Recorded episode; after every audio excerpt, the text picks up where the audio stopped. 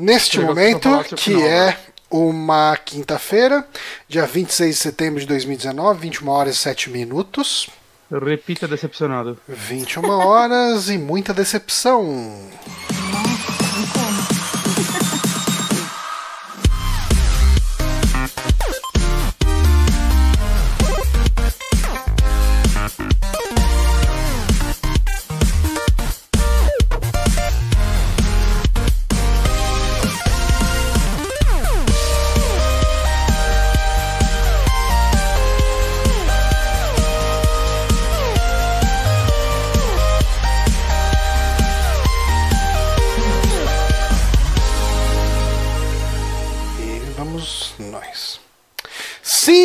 Começando mais um saque aqui no Super Amigos. Eu sou o Johnny Santos, estou aqui com o Guilherme Bonatti. Olá, e estamos aqui pela primeira vez com a convidada. Demorou muito para chamarmos ela, mas chamamos. Uhum. Com a Thaís, que é lá do Splitcast. Você escreve também no meu Nintendo, certo? Uhum. Certo. Boa tem noite. Mais, tem mais coisa? Por enquanto não, agora estou aqui com vocês. Olha aí. Sempre, sempre tem um momento baixo na carreira, relaxa. Ai, meu Deus, que horror! A gente tá aqui justamente para garantir que você tenha bastante fracasso. Mentira. A gente já tá aqui para garantir os, os dias de derrota para você ter, ter dias de glória mais gloriosos depois. Ai, Johnny, não. Essa é a nossa vida. A nossa vida é trazer tristeza e sofrimento para que os momentos de superação da pessoa superem tudo. Meu Deus! Isso não faz nem sentido, né? Mas não, Thaís, Thaís é amiga nossa de muitos anos. Que o Johnny não compartilhou. Hum? Tô compartilhando aqui nos grupos que as pessoas nem sabem que a gente tá gravando. Eu compartilhei no, no Twitter. No Twitter, que é o nosso twitter.com barra. É grande grupo. Super amigo. É, pois é, cara. É lá que eu, que eu tô o dia inteiro. Converso é com as pessoas. É o maior grupo de todos. Exato. Twitter é vida, é alegria. Às decepção também. Calma. Tristeza. Cara, mas eu tenho aproveitado muito mais o Twitter depois que eu comecei a, a, me poupar de comentar tanto sobre política. Hoje eu fiz uma piadinha ou, ou outra lá, graças ah, a. É, uma piadinha que parece que está quase oficializada a, a, candidatura do Luciano Huck para presidente. Meu Deus. Hum, eu não vi essa. É, então, parece que ele já fez. É, vai vir coisa boa aí, hein? ah, cara. A outra vez que a gente ficou preocupado com o Luciano Huck para candidatura, a gente acabou ganhando o Bolsonaro. Cara. Pois é, então. Meu Deus. É, Tão é. ruim quanto. Sa saudades de quando o Luciano Huck era preocupação. Pois é. Não é bons tempos aqueles, a gente nem sabia. Mas, assim, só voltando, eu parei de falar um pouco tanto assim sobre política lá no, no Twitter, comecei a aproveitar melhor. Só falo de joguinho e de hambúrguer, e coisas bonitas e felizes. Inclusive hoje, hoje assim, tava rolando toda aquela polêmica hoje que a Paola Corsella tava falando do, do hambúrguer do Burger King. Nossa, que o Burger King tá com um hambúrguer novo lá, né? O, o vegetariano. É, que é um hambúrguer de planta lá. Que uhum. esqueci o nome lá. É o, o Rebel é Hopper. É Rebel Hopper.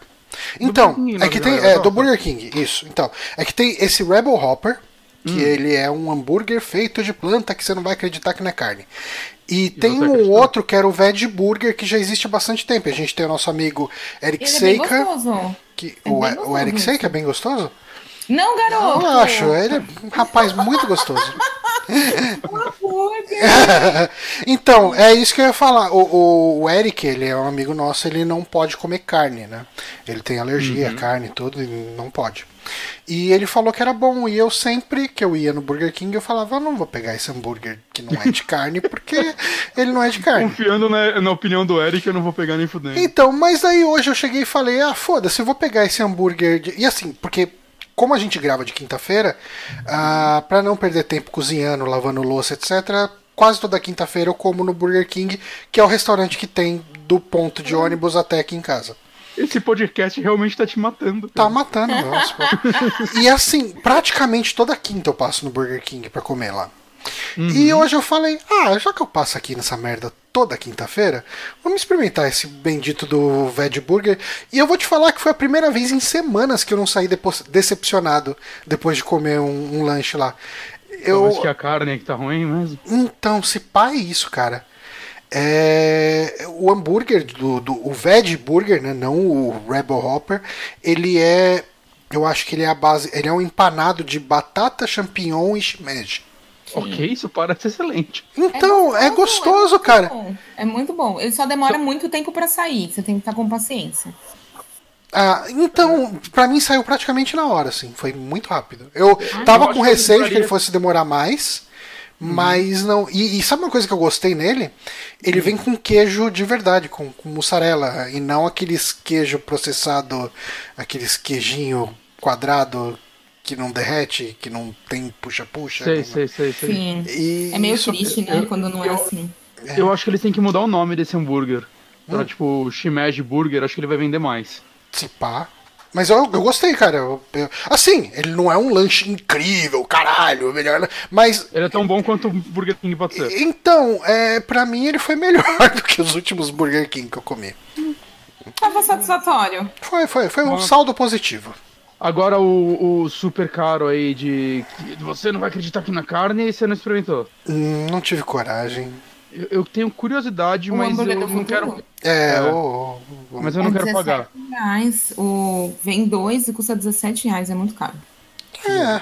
Meu carinho. Sabe é. quanta carne moída eu compro com 17 reais? Porra, 17 não reais. Não, 17 reais dá pra você comprar um quilo de carne moída, não dá? Depende da carne geralmente, moída. É, então, carne moída quando eu vou no mercado, geralmente tá uns 10 conto ou meio quilo. É que depende de que parte do boi é, né? Ah, das partes que vem Não na importa, caixinha preta, aquela caixinha preta lacrada em cima, essa aí vem isso aí. Geralmente acho que é a 100 moído, sei lá. Pra mim tá bom, cara. Se a carne, se a carne vai moer, se você vai moer a carne, você vai perder a textura. Então dane-se se é picanha, se é peito, sei o que, cara. Cara, tipo, Pra mim, pode ser a 100, pode ser qualquer carne ali que tá de boa. Dando para fazer umas bolinhas. Ah, sabe uma coisa que eu não gosto de hambúrguer? É de patinho. Que eu acho eu que é muito hambúrguer de né? patinho, né? não me decepcionei. É meio seco, fica meio sem graça. Porque a carne não tem muita gordura. Aí a Mekil me, me criticando aqui, de, porque eu tô comprando a 100. Me deixa, Mekil. Mas, gente, um, antes da gente ir para o Amigames, a gente vai uhum. ler um comentário que a gente teve no saque passado a respeito de algo que foi comentado no saque retrasado. Que Olha só. O, o Robson Catunda comentou aqui. Fala pessoal, pensando na indicação do episódio passado, o que falaram do filme Bacurau, gostaria de indicar mais um filme brasileiro que gostei bastante e tem que não e tem que não vemos normalmente em filmes brasileiros. O nome hum. dele é As Boas Maneiras. Resumindo bastante, pois gostaria que todos assistissem sem saber muito do filme, uma moça negra consegue um emprego de babá com uma mulher rica, solteira e grávida. Mas a babá percebe que sua chefe tem uns gostos peculiares, e a partir daí a história se desenrola de umas formas inesperadas. Por causa deste filme, estou bem curioso para saber com uh, como o filme Bacurau se desenrola. Uh, se chegarem a ver esse filme, gostaria muito de saber a opinião de vocês. Era para ter mandado essa mensagem bem antes, mas sabe como que é a procrastinação? É foda, né? Um abraço, pessoal. Um abraço, Robson Catunda. O nome do filme é As Boas Maneiras. Eu fui procurar imagens dele. Em primeiro lugar, eu fiquei surpreso que ele não tem imagem de novela. Hum. Segundo lugar, acho que eu tomei um spoiler. Será que tem algum lugar onde é fácil achar esse filme? Será que tem algum serviço de streaming? Tô, tô olhando aqui, Netflix, As Boas Maneiras, não tem não. Mas a, a, quando eu escrevo As Boas Maneiras, a primeira coisa que aparece é Lucifer. Ok. Ok. Cara, eu, eu, eu, gosto de filmes nacionais, assim, de maneira geral. Eu vejo pouco, tenho que admitir. Vou, vou tentar, vou, vou tentar eu tenho, eu, eu tenho preconceito zoado. Eu tenho filmes nacionais muito bons, mas Nossa, quando não é. Hum, quando não é. Hum. Tem um que eu assisti que é o da Regina Casé, que ela é uma empregada doméstica. Eu ouvi eu falar bem dele. Esse filme é maravilhoso. Ele tem uma crítica social muito forte. É muito aquele. Bom. A que horas ela volta? É esse não? Isso, esse mesmo. Eu não, ouvi falar muito, muito bem bom, dele. Muito bom. Precisava ver. Vale a pena. Mas Hoje, neste Oi. podcast maravilhoso, queria agradecer novamente ao Robson pelo feedback aí. Pela... Ao Peter PPL perguntou sobre como nossos pais. Eu acho que eu não assisti, mas ouvi falar bem dele também. Também não vi. Não achei nem no site de, de torresmo que eu importo os torresmos. Entendeu? É, mas, Como eu vejo esse filme, gente? é, depois tem que caçar aí. Robson, manda um comentário depois aí falando como que a gente acha esse filme. Que não tem nenhum dos três serviços de streaming que eu pago. Mas vamos aproveitar pra gente ir pro nosso Amigames. As perguntas do Amigames dessa semana foram desenvolvidas pelo Guilherme Bonatti. Uhum. E eu fiz essas perguntas antes da gente chamar a Thaís, mas é muito bom que ela tá aqui porque ela é uma defensora desse jogo. Pois é. Ah, pronto. Ah, pronto. É, não, ela, ela era uma das mais entusiasmadas lá no, no na cobertura da E3 do, da. Ah. Se bem que ela, eu não lembro, ela falou mais de Parasite Eve do que desse, mas É, ela falou. eu, eu passei vergonha ao vivo, né, gente? Porque. Não passou nada. Quem passou Ao vergonha ao vivo. vivo foi a Capcom. Isso! vale lembrar, né? É isso Vale aí. lembrar que sempre tem alguém pior que você. Mas falando em Capcom, que é quem nos trouxe também, nos presenteou com semana passada o nosso Amigames, com um jogo que tinha curiosidades muito ruins, que era o Verdade. Ghosts and Goblins. Péssimas Jogo- curiosidades. Esse podcast não é patrocinado pela Capcom, mas Mas toda semana estamos falando deles aqui. Essa semana vamos falar de Resident Evil 3. Tá fazendo aniversário quando? ele fez aniversário Fez. dia 22 de setembro, ele fez 20 anos.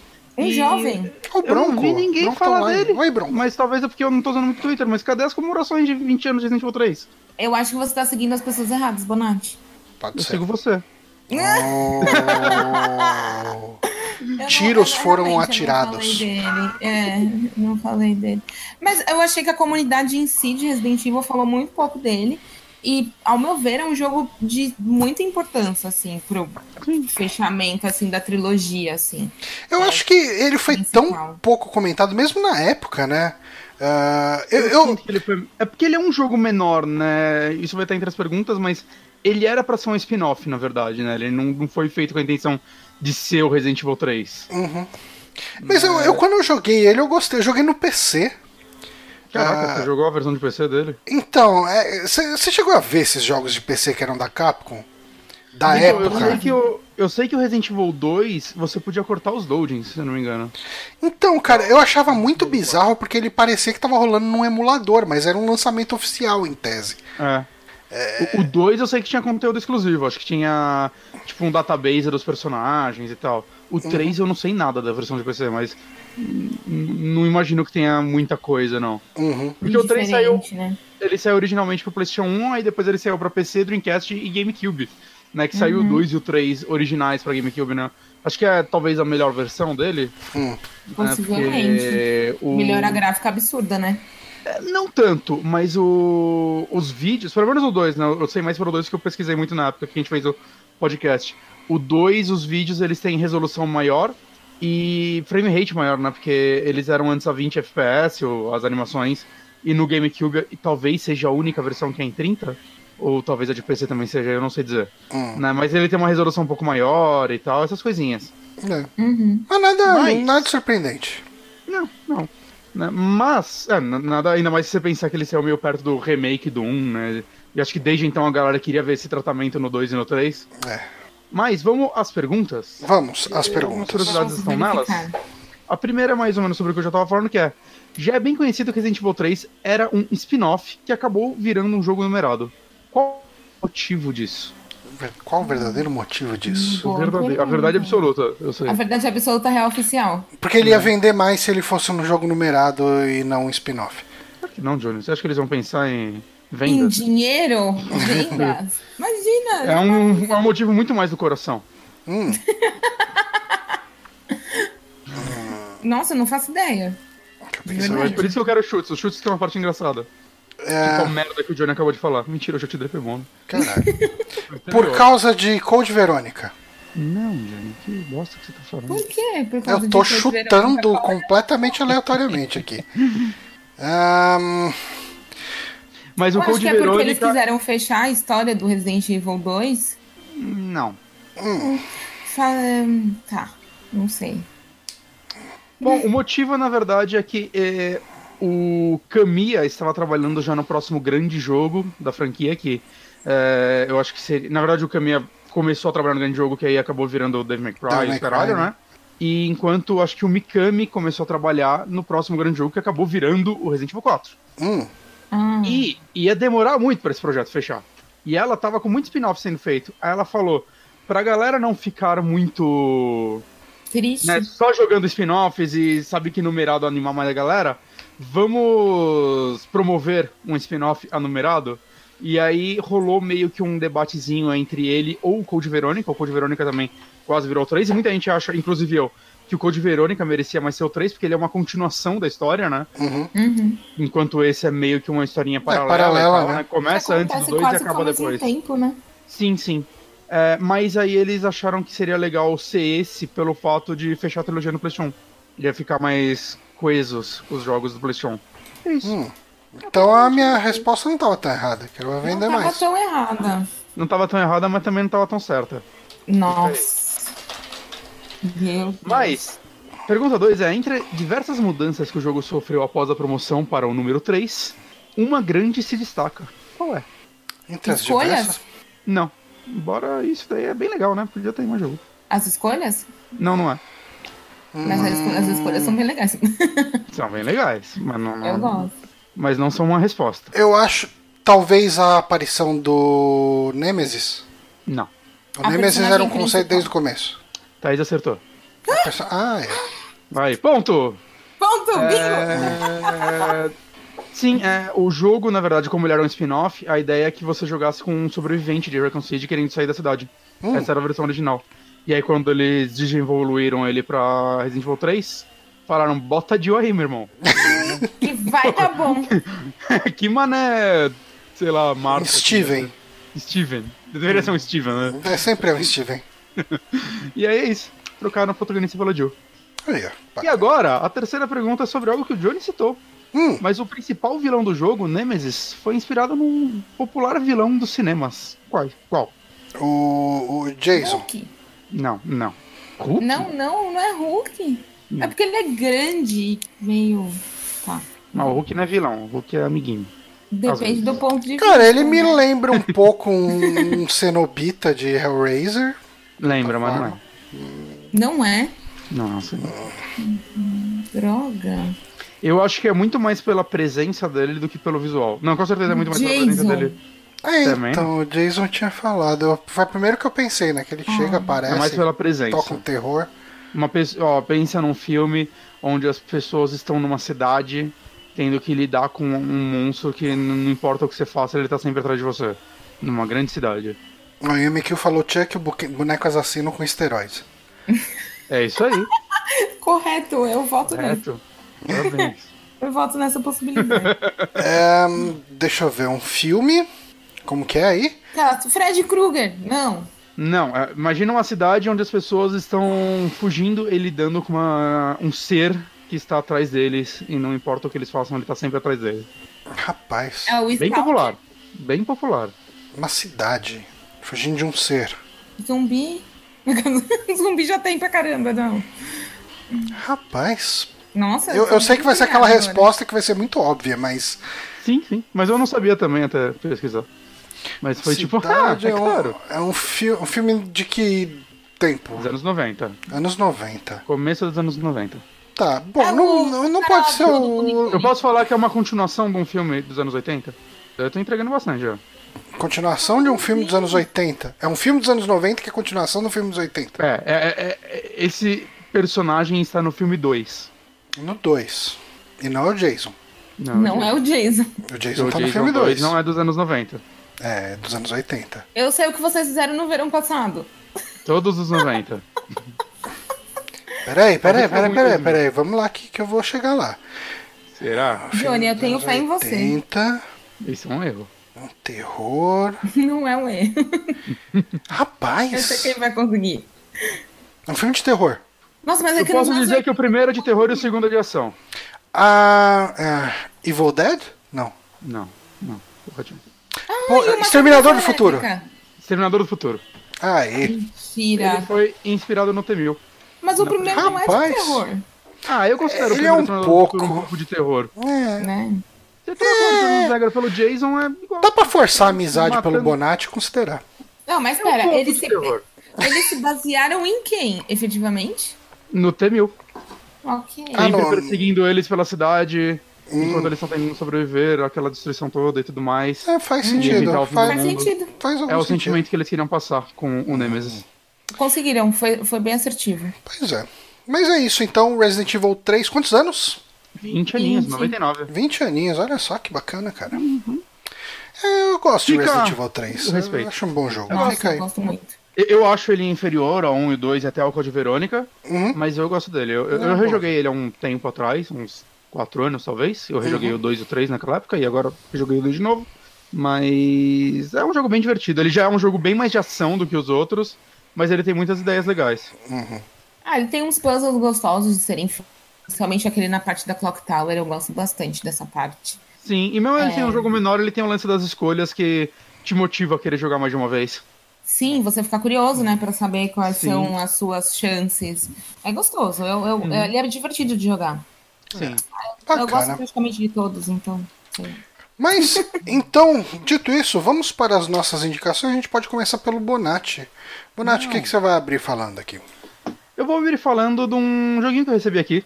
Hum. E que eu estou jogando ainda, mas eu estou gostando muito, que é o novo jogo da Tequila Works. Hum. Que fez anteriormente hum. o The Sex Brutale, que o Johnny falou aqui dele, né? Gostei muito. E o Rhyme, que. A Thaís gosta do Rhyme, né? Eu gosto muito do Rhyme. Muito. Eu gosto do final dele.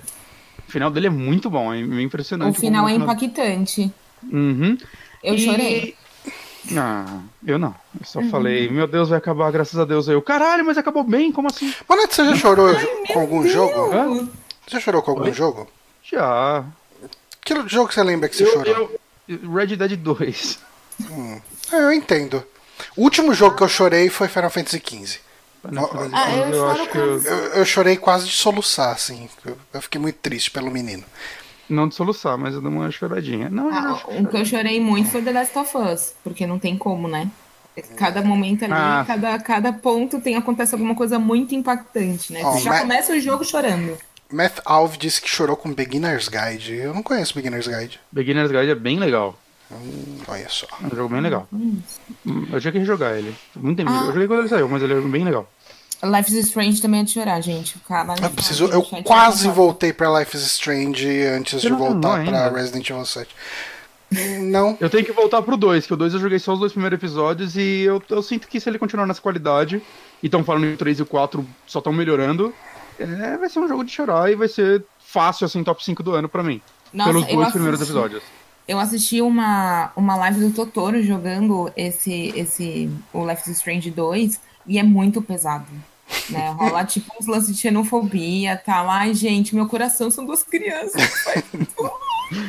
Aí eu chorei muito, eu não consegui assistir mais. Eu falei, desculpa, eu estou saindo da live pra mim, não dá. Chegou num ponto que pra mim não dava mais.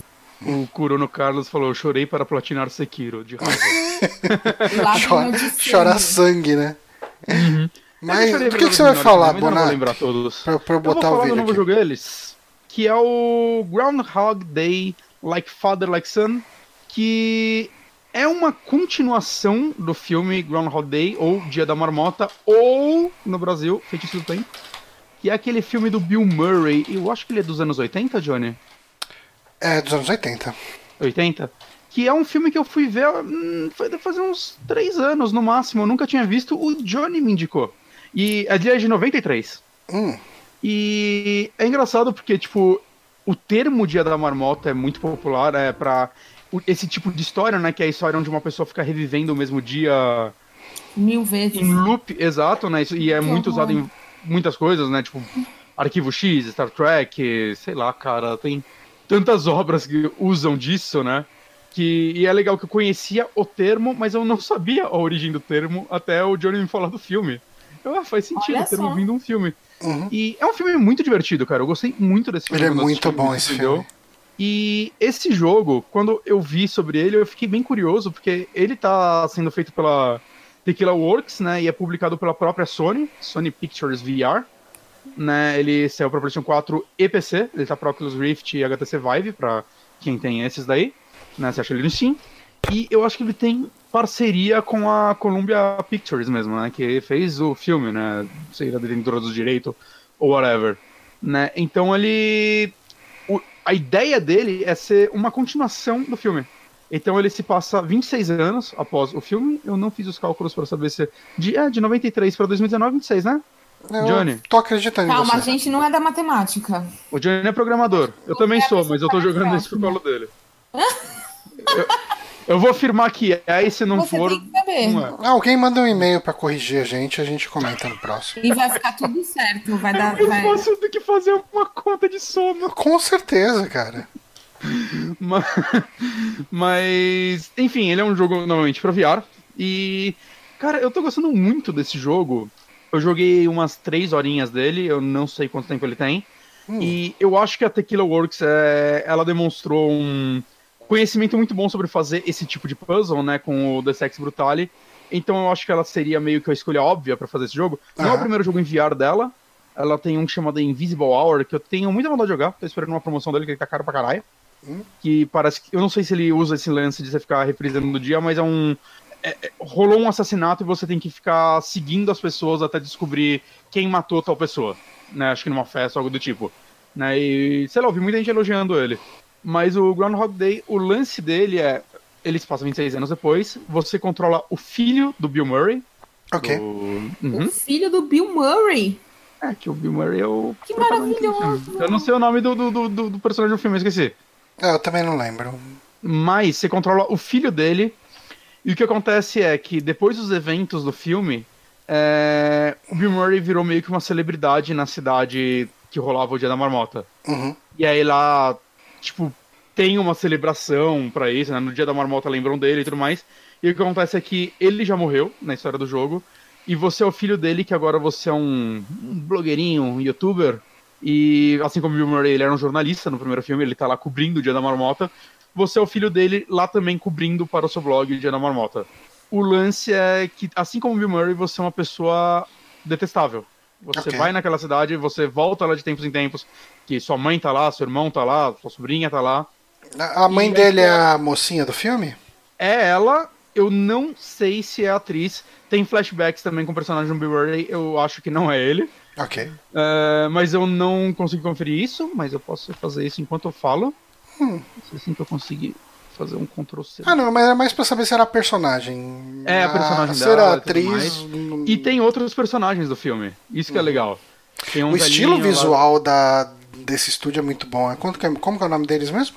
Tequila Works. Tequila, Tequila Works. Works. É, ah, eles é, têm uns nossa. jogos muito legais, gente. Eu gosto muito do que eles produzem, assim, geralmente. É, o Sexy e... Brutal eu acho muito legal. Sim, eu também gosto. E eu acho que eles fizeram a escolha certa, porque como é um jogo que não tinha como fugir do lance de você tem que interagir com o personagem, você vai conversar, tem escolhas, diálogos e tudo mais. É, VR tem aquele lance de, tipo, é difícil fazer algo realista nele, ainda mais com orçamento médio, porque a resolução vai lá embaixo e tal eu acho que ele ter ido pra esse full tom, cara, foi a escolha mais certa possível. É um jogo, saca, visualmente você vê que ele é meio leve, porque ele tem uma resolução boa, ele não é um jogo tão serrilhado no VR quanto a maioria uhum. dos jogos é. São, né, então, e tipo, é importante você entender a expressão facial das pessoas enquanto você conversa com elas.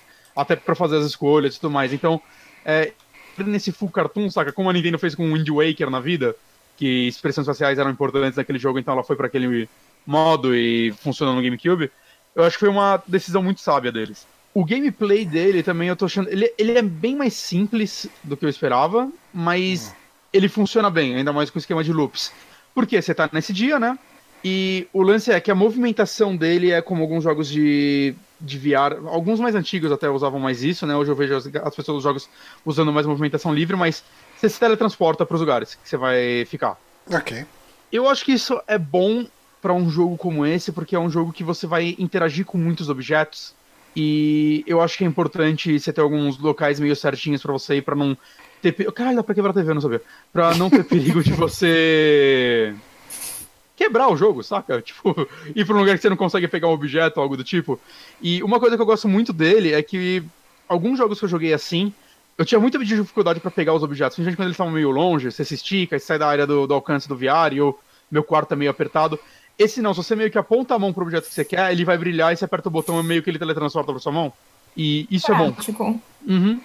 É, o ruim é que, assim, você tá limitado aos campos que o jogo deixa você ir, né? Pra, aos espaços dele. Às vezes é um grande quadrado no chão e você pode ir para qualquer lugar desse quadrado. Às vezes é um lugar que cria uma silhueta e você vai exatamente para aquela silhueta.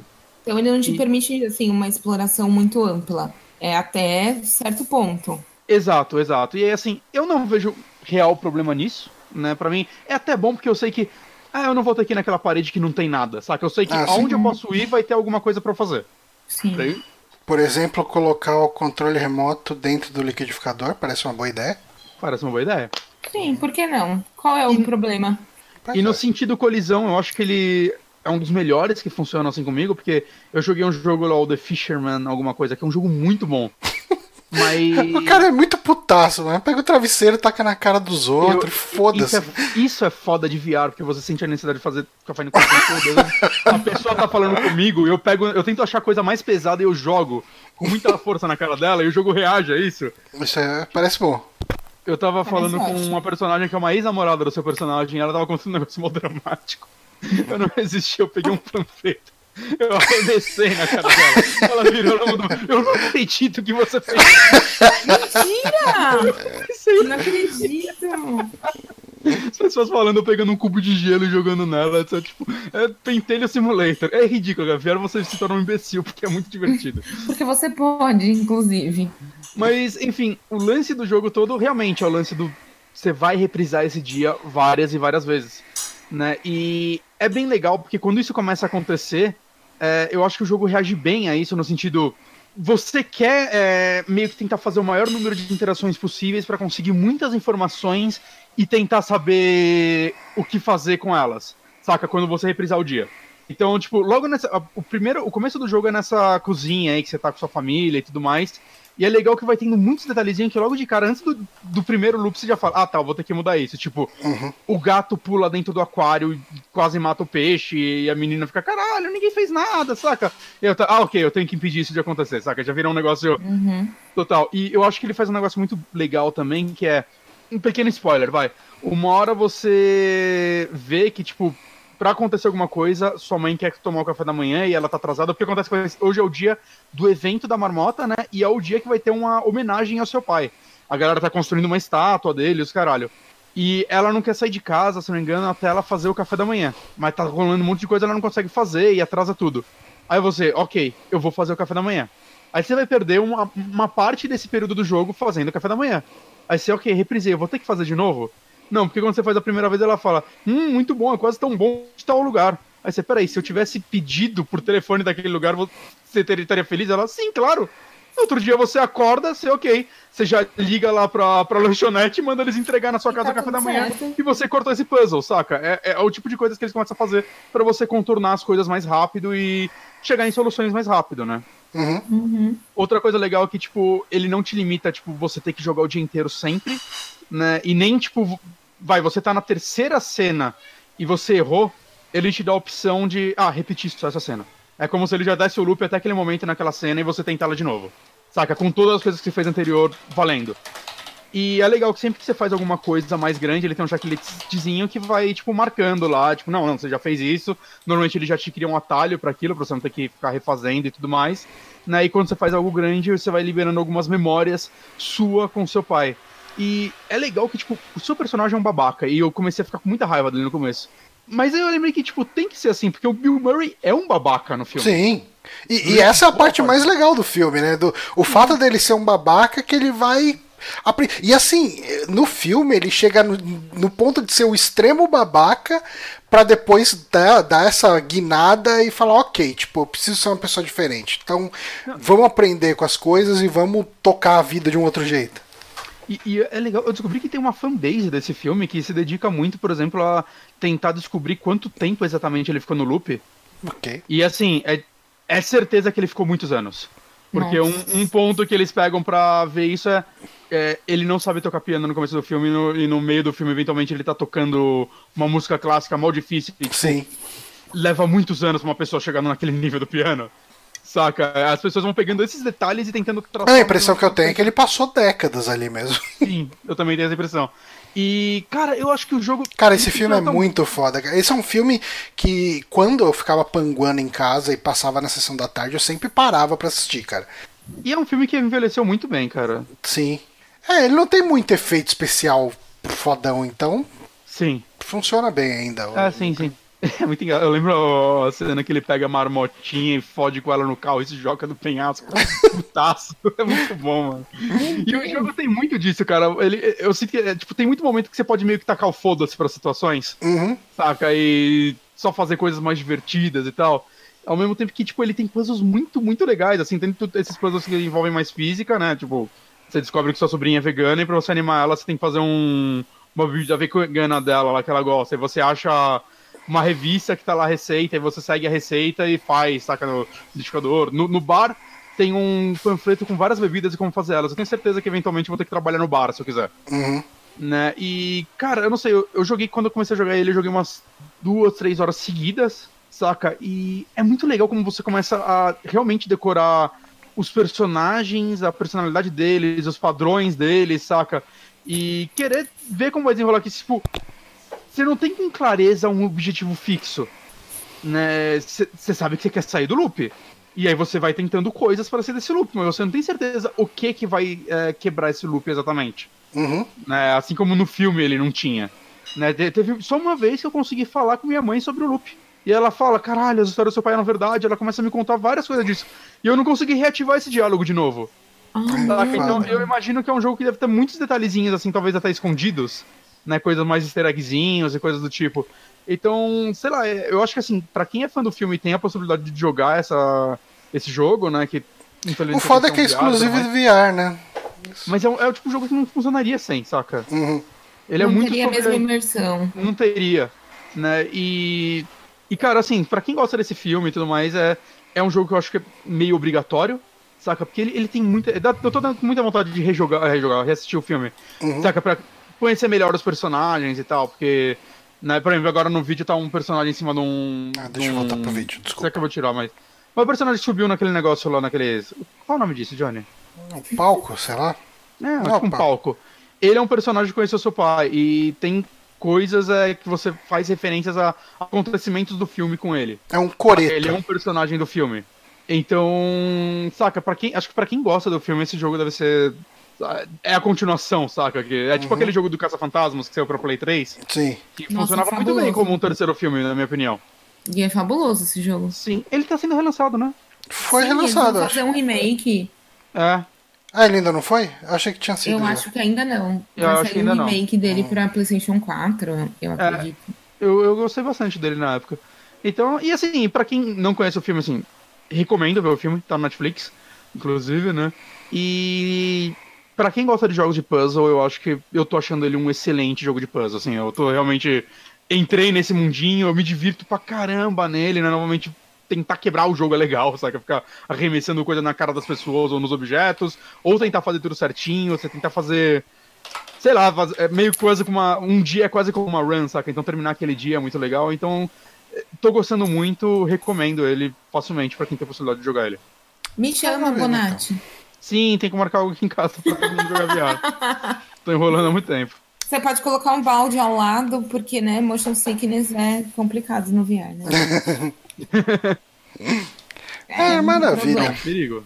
Então, Groundhog Day é exclusivo pra VR, mas tem pra PC exclusivo também. pra VR. Tem pra PC. Tá no Steam. Beleza. Bom, vou falar do meu joguinho que eu joguei. Que eu joguei Ai, Link's Awakening. Cara, eu joguei esse remake de Link's Awakening, terminei já. Uhum. E. Cara, é. Assim, gostei. É Zelda. É, afinal, não tem como não é. gostar de Zelda, né? Pronto, o próximo. É, é então, cara, mas é, eu.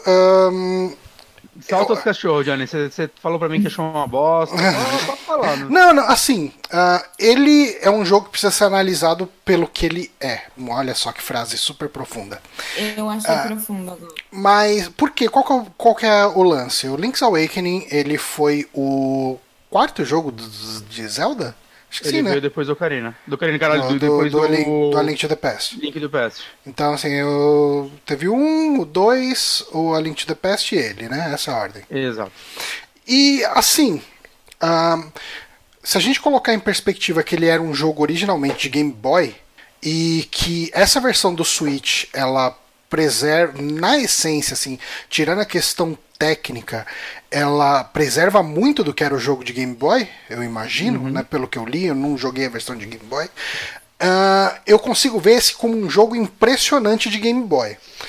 Uh, do ponto de vista técnico, para um jogo de Switch, ele também é impressionante porque ele é bonito para um caralho. Assim, ele é muito, muito lindo. lindo. Ele tem um probleminha, cara. Cada vez você muda de cena, assim, vai, vamos supor, você tá num canto do mapa, você usa o teletransporte vai para outro canto do mapa. Ou você entrou uhum. numa dungeon, você saiu de uma dungeon. Ele tem uma queda de frame rate no começo, mas depois estabiliza. Total, né? É, tipo, carregando o próximo cenário, né? É, ele tem uma quedazinha que você nota, assim, um slowdown cada vez que muda. Mas é, eu acho que é pequeno problema pro que ele oferece. Cara, e, você e chega nos lugares. melhor isso por update? Talvez por update, sim. Acho que até hoje esse update de. Mano, às vezes eu... Esses dias eu abri o Mario Odyssey, que veio visitar aqui em casa e teve update dele. Nem sabia. Não, é, sai, sai ainda update. A Nintendo tá aí. Ela vê um tá negocinho pra arrumar e ela consegue.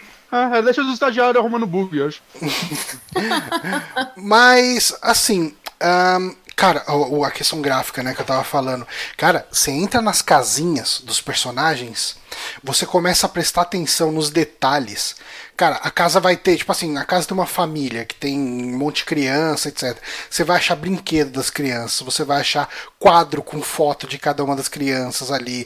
Tipo, os quadros que que tem cada casinha são diferentes. Uh, os detalhes são absurdos, assim, cara. Tipo, o visual desse jogo é incrível. Mas, assim, eu uh, na semana passada, na semana passada não, semana retrasada, eu falei que eu tinha acabado de terminar o A Link to the Past pela primeira vez, né? Uhum. E, e assim, uh, como que eu conseguiria definir o Link's Awakening? Uh, ele é um, um, um, A Link to the Past Redux, vamos colocar assim. Eu, eu acho que ele, ele é um jogo que tenta menos do que A Link to the Past, mas ele era um jogo de Game Boy. E se você analisar que isso aqui, tipo, que, uh, uh, o que esse jogo tem era, é o que o jogo de Game Boy tinha, o jogo de Game, Game Boy era impressionante. Mas ele é um Zelda muito cru, talvez, para os padrões de hoje. Eu acho que a gente teve hum. muitos outros Zeldas que exploravam mecânicas interessantes depois dele. Então isso é uma coisa acho que deve ser levada em consideração quando uhum. você for comprar ele. Assim, eu expectativa mesmo, né? É, é, eu acho que alinhar a expectativa é uma coisa muito importante, até porque é um joguinho de 60 dólares e o dólar tá pesado. E, e é um lance é. assim, quando você falou, tipo, não sei, muita gente acho que não teve contato com Game Boy, né? Pessoas novas e tal.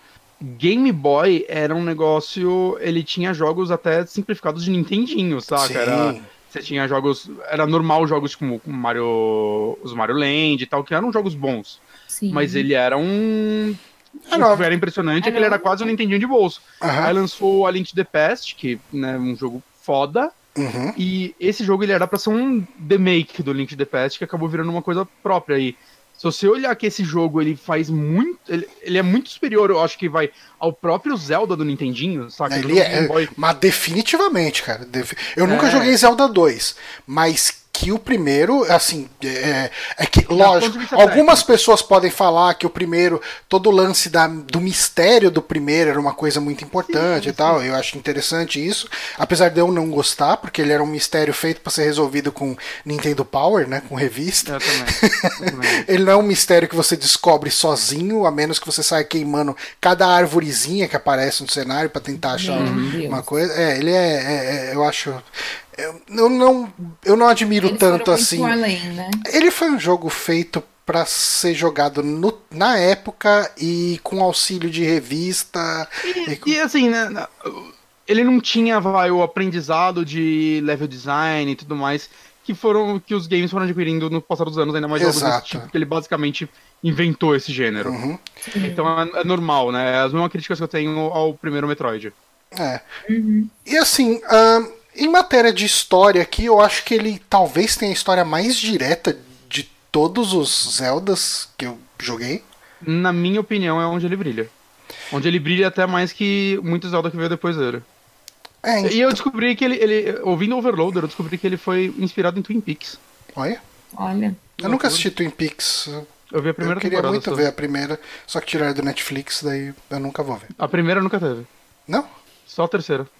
Não, eles chegaram. Um pouco antes de sair a terceira, eles botaram a primeira e a segunda.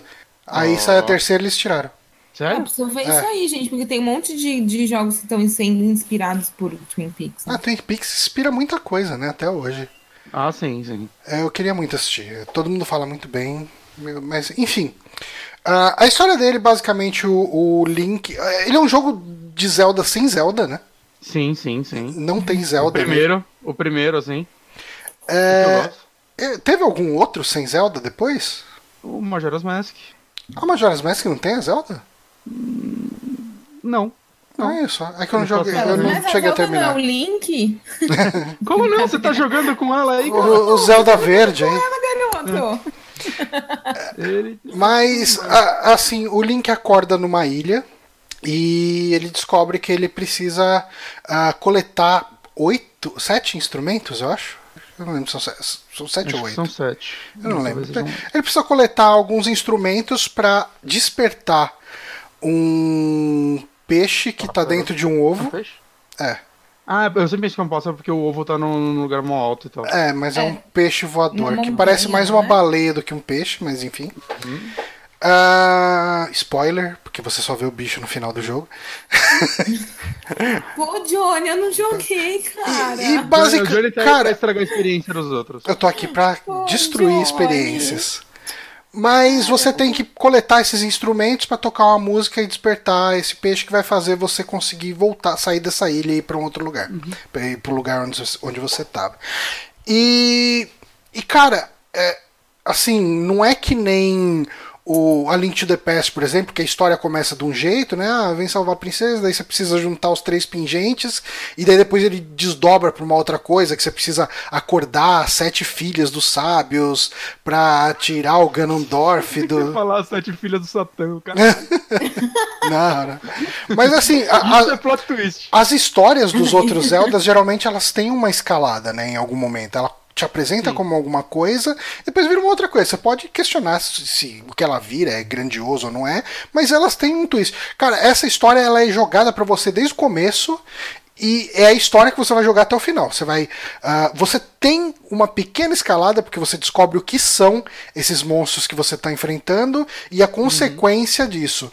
Mas uh, eu acho ele um Zelda muito mais direto. Se você for ver os power ups dele, uh, eu acho que tirando essa questão que, que o pessoal está vendo aí no vídeo do 2D, que é muito influenciado por um dos poderes que você pega bem no começo do jogo, que é o de pular. É, uhum. É, ele tem quase nada de diferença de power-up em relação ao A Link to the Past. Né? Os power-ups dele são os mesmos ali. É, é o boomerang, é a bomba, é, o arco, é o, arco, o como é que chama lá? O, o, o grappling hook, né? Uh, São esses poderes. Ele, inclusive, nem tem o lance de você viajar entre mundos, né? Que tem ali no. Que tem no A Link to the Past, acaba tendo no, no Ocarina of Time, né? Que você toca vai pro futuro, é pro passado. É pequeno, né, também. É, então, ele é um mundo mais limitado. Uhum. Mas, cara, ele, assim, mesmo com tudo isso que eu falei, eu acho que eu levei praticamente o mesmo tempo para terminar ele que o A Link to the Past. Em torno de umas 17 horas, eu acho que o Link to the Past deve ter sido umas 20, 20 e poucas. Uh, então. Você fez 100%? Não, assim, eu não sei se. Você jogou o jogo original, né? O, o, o uhum. Link's Awakening. Uh, ele tem um esquema de conchinhas para você coletar, estilo o A Link Between Worlds. Sei, eu acho que isso não tinha no original, Talvez... mas eu não tô lembrado agora. É. Faz muito tempo. Então, assim. Eu, última vez, né, mas eu não tempo. lembro, eu não sei exatamente quantas conchinhas você tem para coletar, mas a cada X conchinhas que você coleta, você troca por um prêmio. Aí, tipo, o primeiro é um pedaço de coração, o segundo ele te dá um carinha, um, um sinal que uh, te permite encontrar uh, as outras conchinhas no mapa, né? Aí, sei lá, eu, eu cheguei até o penúltimo dos prêmios, que era um, a espada que, que atira, né? Tipo, uhum. o upgrade na espada que atira. Uh, mas daí isso eu imagino que seja uma das novidades. Eu não sei se tinha no original ou não. E ele tem a questão de fazer mapas de Zelda, né? Ele tem um, um editor de mapas que eu achei completamente whatever. Eu não vi ninguém que gostou disso. cara, é, é completamente dispensável. Assim. Você monta dungeons genéricas com pedaços de dungeons que você já visitou. E... Eu, eu vi que isso daí foi ideia do Miyamoto. Ah, sei lá, acho que eles estavam querendo testar alguma coisa meio Mario Maker, ver o que, que dava pra fazer com Zelda, e fizeram isso. Não reclamar, não reclamar que não mudou nada. É, então, é, cara. Mas não tem um objetivo? Não, é um extrazinho, né? É uma é, coisinha extra. É tipo Sem no... objetivo algum. No, é. no Link's Awakening original, né? Ele é pra Game Boy. E aí em 98 saiu a versão DX dele, Deluxe, né? Hum. Que era pro Game Boy Color. Que é a que eu joguei, né, inclusive. Hum. E ela tinha uma dungeon a mais que não dava pra fazer no outro Game Boy porque ela ouvia, usava cores. Ah, é, esse tem a dungeon de cores. Mancada. É, é uma ideia. das é crianças tristes. E aí, se não tem cor, você não uma... Você liberava, acho que uma roupinha que diminuiu o dano, se eu não me engano, a roupa vermelha. Hum. Se eu não me engano. É, aqui né? nesse então, você. alguma coisa nova pa nesse. Passando nessa dungeon, você ganha ou. Putz, agora eu posso estar confundindo, mas eu acho que é isso. Você escolhe entre ou a roupinha vermelha que aumenta dano ou a roupinha azul que diminui o dano que você recebe. N nessa dungeon de fazer? A... De cores. Não, na dungeon de ah, cores. Ah, tá, na de cores. Na ah, Color tá, Dungeon. E realmente foi um negócio que me impressionou quando eu fui jogar. Eu falei, ah, essa Color Dungeon deve ser nova, mas agora que você falou que é do Game Boy Color faz todo sentido. Cara, uma coisa, eu tô vendo no vídeo aqui, eu ainda não joguei, né? É...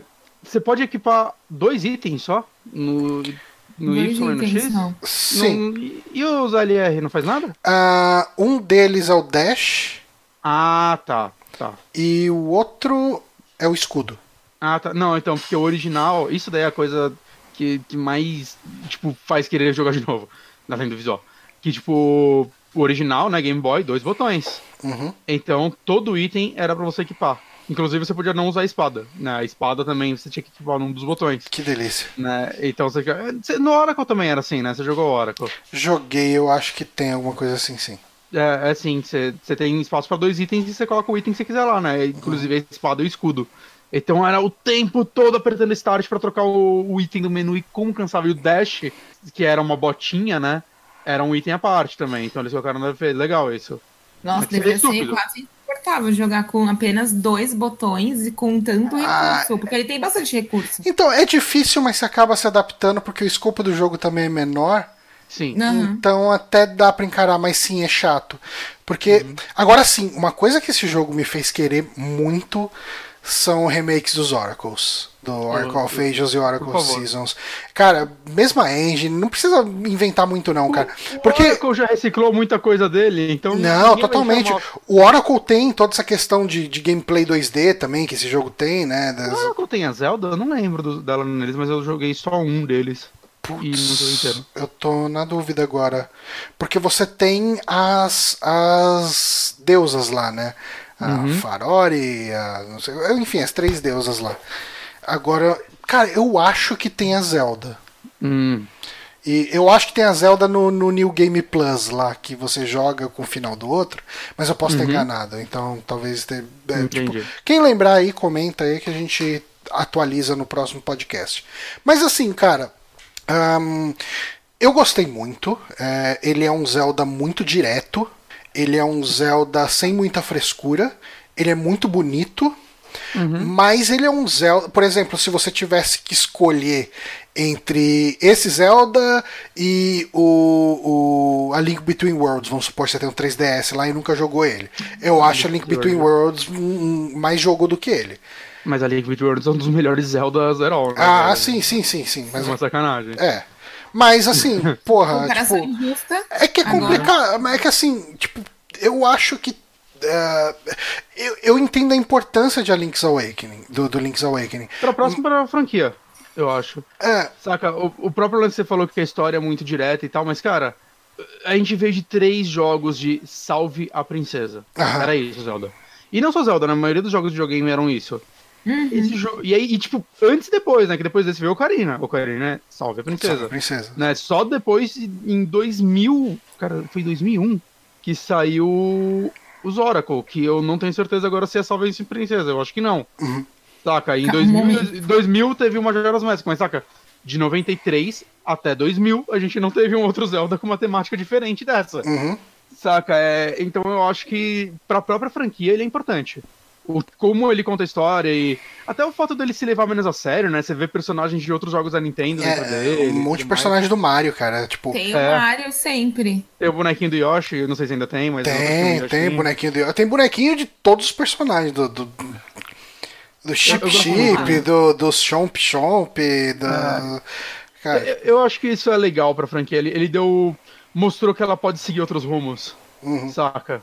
Eu acho que é um. E assim, é, é eu não joguei, mas eu já tendo a amar esse jogo porque, né, eu joguei o original quando criança, depois rejoguei ele no 3DS. É um jogo que me marcou muito, né? Um, ele e o Ocarina, acho que são os dois Zeldas que mais me marcaram, porque foram os dois que eu joguei quando era novo, né? Eu não joguei o Link de the Past novo, uhum. nem os do Nintendinho. Então, saca, eu tô maluco por esse remake, eu só não joguei ainda porque eu peguei físico e não vai chegar. Okay. Ai, tadinho, é amador isso, gente. Mas é que o Zelda eu faço questão de ter físico. É, o Bonatti tem esse negócio com Zelda. Todos os Zeldas que ele tem são Você gosta de ter físico, né? Eu tenho essa coisa com alguns jogos também. Eu teria mais jogos físicos, né? Eu gosto de jogo físico aqui. Também. É muito caro, né? Mas Zelda eu faço uma, uma questão, assim. Um esforcinho. Porque... É. Assim, eu, por Zelda exemplo... e Yakuza. Yakuza também é importantíssimo na vida de um ser humano. Mas eu, por exemplo, eu tive contato com Zelda só agora. E uhum. estou jogando o Breath of the Wild. E quando uhum. saiu esse, eu pensei, eu quero, mas talvez seja mais interessante eu tentar fazer uma ordem cronológica para depois chegar nele. Sabe? Hum. Ah, você tem o Switch, você já pode jogar. Os três primeiros você já pode jogar. Que tem Exato. Um, é que o 2 eu joguei. No, e ele é complicadinho, né?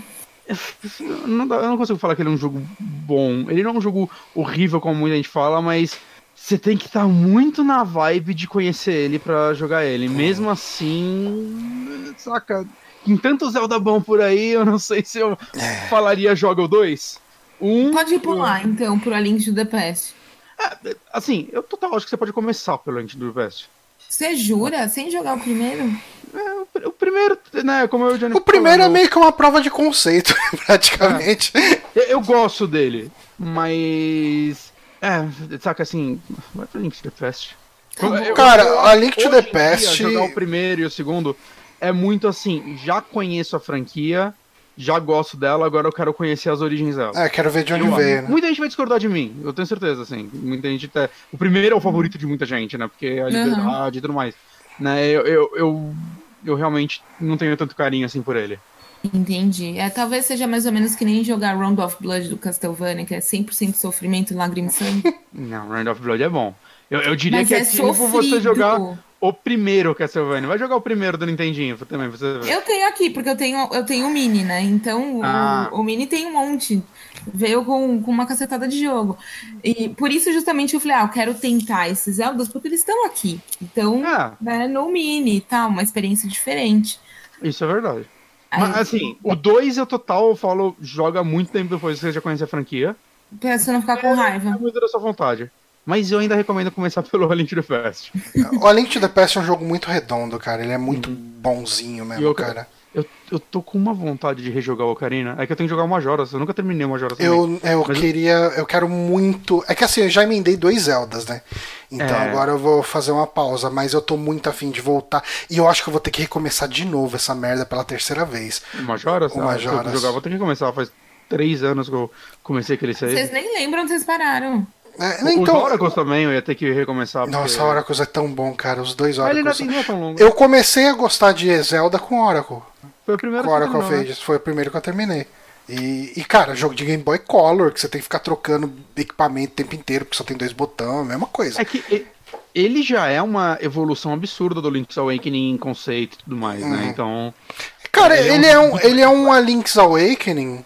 Ele é um Link's Awakening com elementos de. com mais elementos de A Link to the Past. Porque, uhum. assim, tanto. Os dois jogos, né? Que eles têm uma mecânica que é diferente, mas ela é muito parecida, né? No Oracle of Ages você troca de para passado e futuro, para passado, presente, sei lá. E uhum. no Oracle of Seasons você troca entre estação, né? De inverno, verão, outono e primavera. E isso muda o cenário, né? Um lugar que tem uma árvore, a árvore vai estar tá caída no inverno, sei lá. Então, uhum. é, é, essa é a mecânica dele. É uma mecânica que você usa um negócio que troca o cenário e daí você vai conseguir passar por lugares que você não conseguia, etc. Uh, tipo, Cara, é, é, são jogos maravilhosos. É, eu acho que eles mereciam um, remakezão aí em cima dessa engine aqui, cara. Com certeza. Mas eu, eu acredito que, o, que eles vão fazer agora um jogo novo.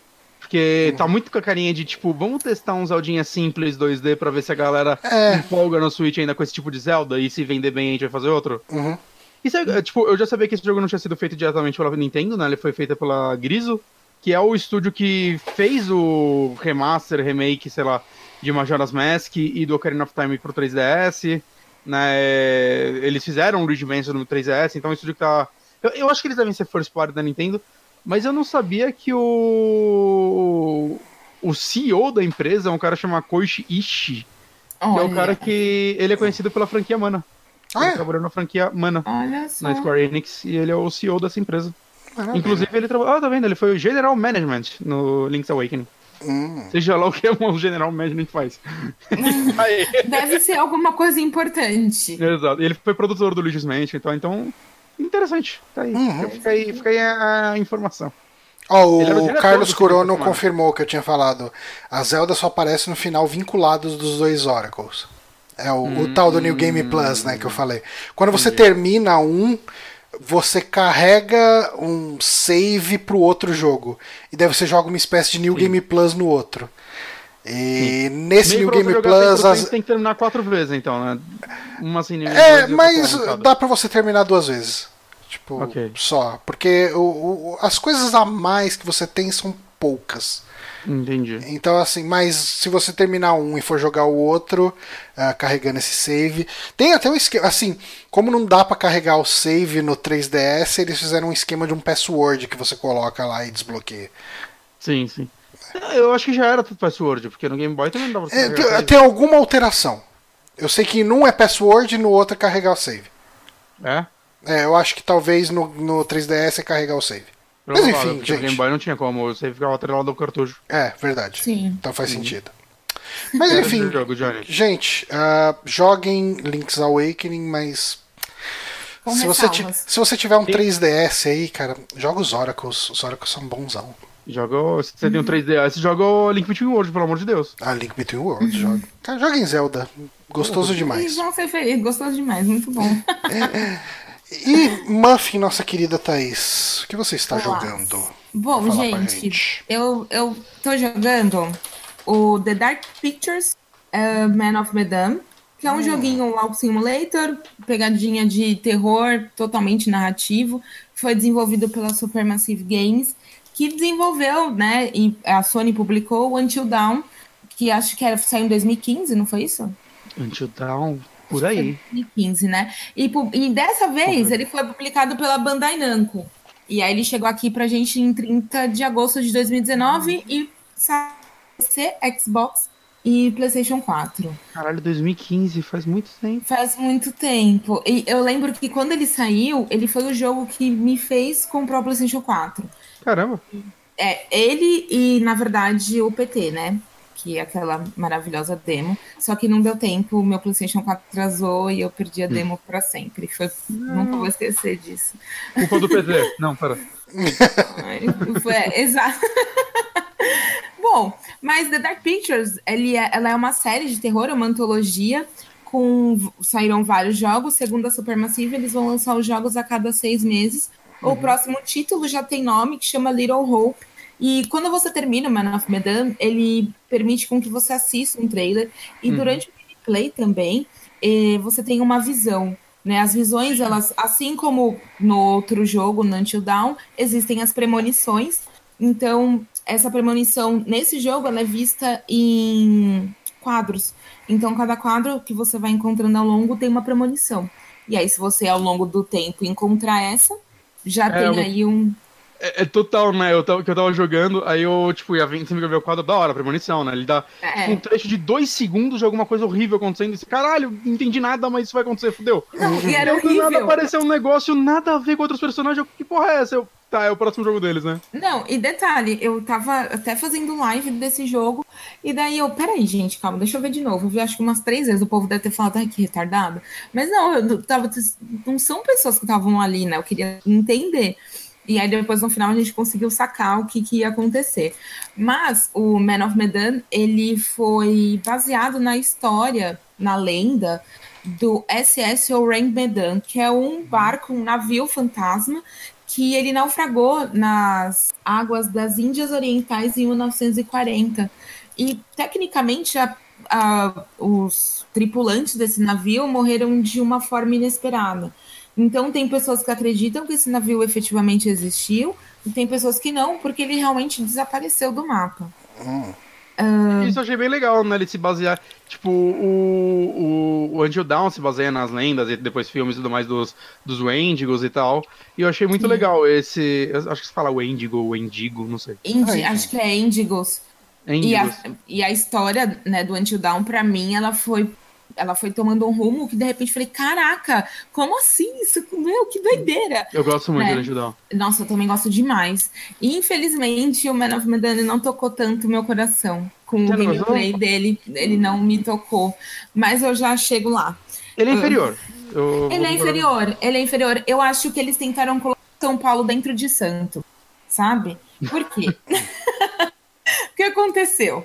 Eles tentaram fazer um, game, um gameplay curto para aumentar o fator replay, que foi o que eu senti, né? Hum, isso eu gosto é, dessa decisão. Que é até é interessante, porque uhum. o Antidown ele é grande, acho que ele tem umas 10 horas, né? Sim, mais ou menos. Sim. E aí, para você rejogar, lembrar de todas as. Muita dedicação. É uma demanda. Tem que, é. Até porque aqui você só tem três escolhas. Lá você tinha mais do que três. Se uhum. eu não uhum. me engano, tinham mais, acho que eram quatro ou cinco escolhas. Era uma loucura.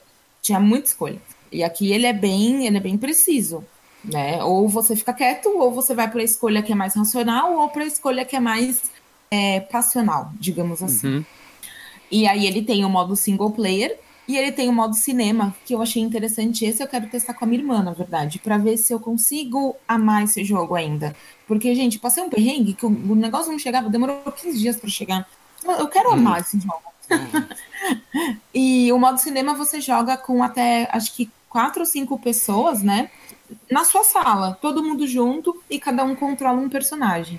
Já o modo multiplayer online são com seus amigos, cada um na sua casinha, na mesma pegada. Não vem pessoas de fora, só vem pessoas que você convida.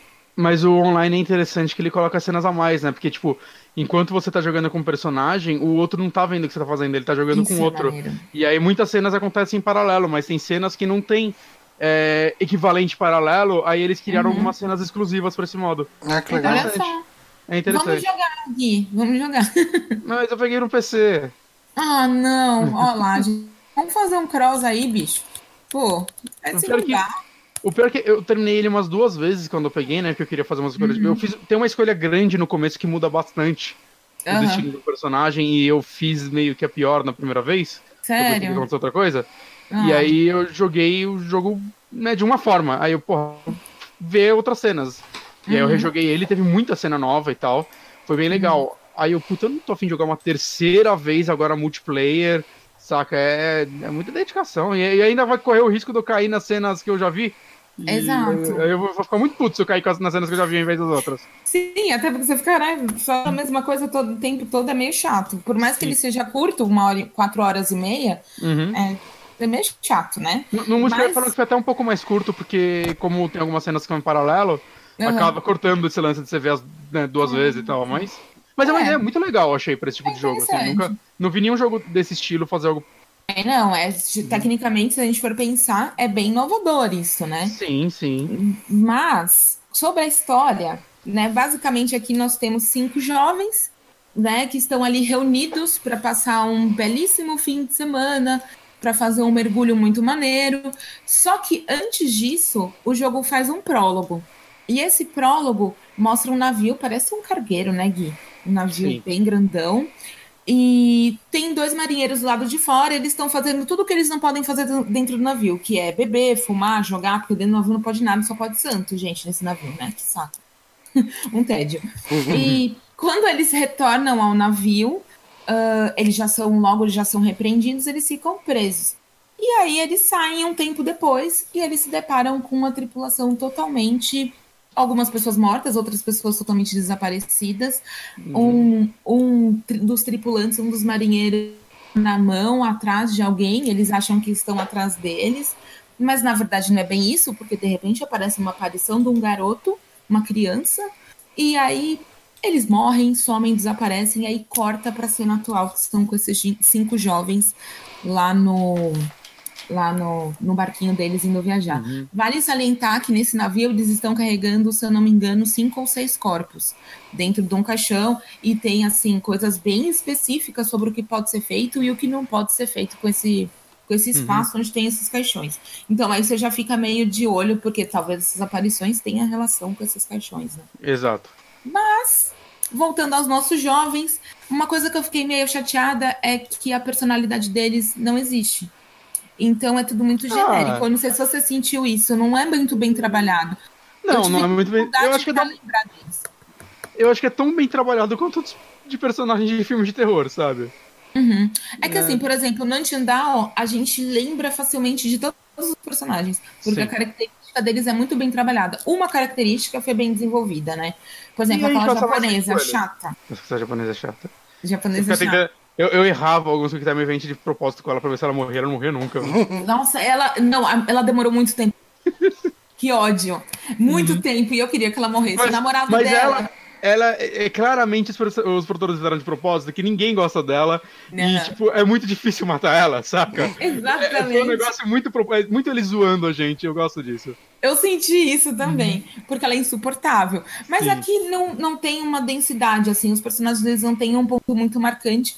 Eu acredito que, exceto Conrad, que ele é feito por, por um ator super famoso. O Homem de Gelo. Isso, e pelo o mesmo garoto que fez o. Quantum Break. Quantum Break, que é o Sean uhum. Ashmore. E eu acho que ele tem a personalidade um pouco mais marcante, porque ele é meio galanteador, ele é meio, meio chato, aquele cara que, ah, eu quero ser popular a todo preço, quero que todo mundo faça o que eu quero. Uhum. Então ele é meio ah, chato. Eu gosto da dona do barco. Que é a Fliss. Eu também Isso. gosto dela, mas aí é. depois é. eu ela, achei que ela foi caindo um pouco. Uhum. E aí a gente tem a Júlia, que é irmã do Conrad e namorada do Alex, e o Alex, que é namorada da Julia irmã do Brad. Então, é, não tem muito como fazer uma densidade um pouco maior desses personagens, porque, infelizmente, a personalidade deles não é lá muito distinta. Uhum. Mas, enfim, estão todos reunidos, todos contentes, eles arpam, vamos lá, vamos mergulhar, eles vão atrás, o casal, né, mergulha e vai atrás ali de um avião da Segunda Guerra Mundial que caiu no meio do Oceano Pacífico e eles se deparam com umas coordenadas de um ouro chamado Ouro da Manchúria, que está dentro hum. desse, desse avião. Nesse meio tempo, rola um pedido de casamento, um negócio muito romântico. Não rolou né? no meu. Não rolou no seu. Gente, Porque quando ele perguntou era... pro irmão, eu falei: Hum, pensa bem nisso. ele pensou bem demais e não rolou o pedido não. de casamento. Gente, eu jurava que o pedido de casamento ia acontecer com todo mundo. Então, gente, pode não acontecer com você, tá? Não aconteceu. Ai, eu dei um spoiler, perdão. É. uns lances, uns lances lá. É, uns lances lá debaixo d'água. E enquanto eles estão ali, lá em cima aparece um barco com uma galera esquisita. Eles tentam interceptar os nossos personagens e eles acabam indo embora. Ok, eles sobem a superfície, todo mundo conversa, toma uma cervejinha, conta uma historinha de terror, vão dormir. E aí esses caras voltam e eles são piratas e eles são sequestrados. E aí realmente o jogo começa, né? Mais ou menos com uhum. uma hora de gameplay que ele dá realmente início à ação. E essa parte eu acho que eles conseguem passar uma atenção legal. Essa parte foi a parte que eu praticamente mais gostei. É, eu acho que eu também. Foi a parte que eu não, mais gostei. Eu não sei, tem algumas partes no barco com Conrad que eu achei muito legais. Então, é, eu vou, vou contar o que aconteceu aqui. Não vou entrar em detalhes, mas o Conrad morreu. Logo no começo. Sério? Foi o primeiro jovem que faleceu. meu primeiro jovem. Então, eu não vou entrar em detalhes, mas o Conrad não participou do meu primeiro jogo. É, ele Por outros motivos. Ah, e, é. E aí, depois, quando eu joguei, eu falei, caralho, a, me a melhor dispara. Tem uma cena com ele que é fantástica. Que é com a Penelope. É. Mano, é a melhor cena do jogo. E eu não vi a primeira vez que eu joguei, Ai, mano. Que ódio. Então, talvez aí esteja o meu problema, gente. Eu matei um dos melhores personagens do jogo no PS. Entendeu? E ele, ele é o personagem que mais cresce, eu acho. Olha lá. Ele é meio babacão e tal, mas Sim. ele é aí meio competente. Ele deve... Olha lá. Aí é. tá meu erro, gente. Aí o problema do jogo. Olha lá, que idiota. Enfim, conversa vai, conversa vem, tá o povo lá lá sequestrado. E os caras querendo a, saber onde está o ouro da Manchúria, porque eles estão lá para ir. E eles querem que os jovens mostrem para ele onde está esse ouro. Enfim, tempestade vai, tempestade vem, o barco fica variado, eles vão parar no grande navio, onde está cheio de presunto, cheio de espírito, aquele negócio maravilhoso. E aí a história se desenrola toda ali dentro. E tudo que a gente falar aqui, né, Gui, vai virar spoiler. Não tem Sim, como entrar é, em maiores detalhes. Exato.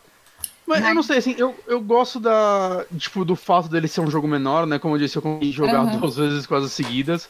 Sim. E eu acho que também, por conta disso, né, deles de diminuírem a ambição, ainda mais porque eles têm planejado, acho que são oito jogos, né? Você comentou, a cada Sim. seis meses. Então, eles têm quatro anos meses. de jogo aí se, se não, não rolar nenhum cancelamento, eles têm quatro anos de jogos aí para sair, uhum. né? É, eu acho que é legal isso, que, tipo, eles podem. O jogo, apesar de ser uma história simples e tudo mais, ele muda bastante nas suas escolhas, né? Eu, eu uhum. senti bastante diferença entre as vezes que eu joguei e depois eu fui ver várias coisas que eu perdi, assim, fui ver em vídeo e tal.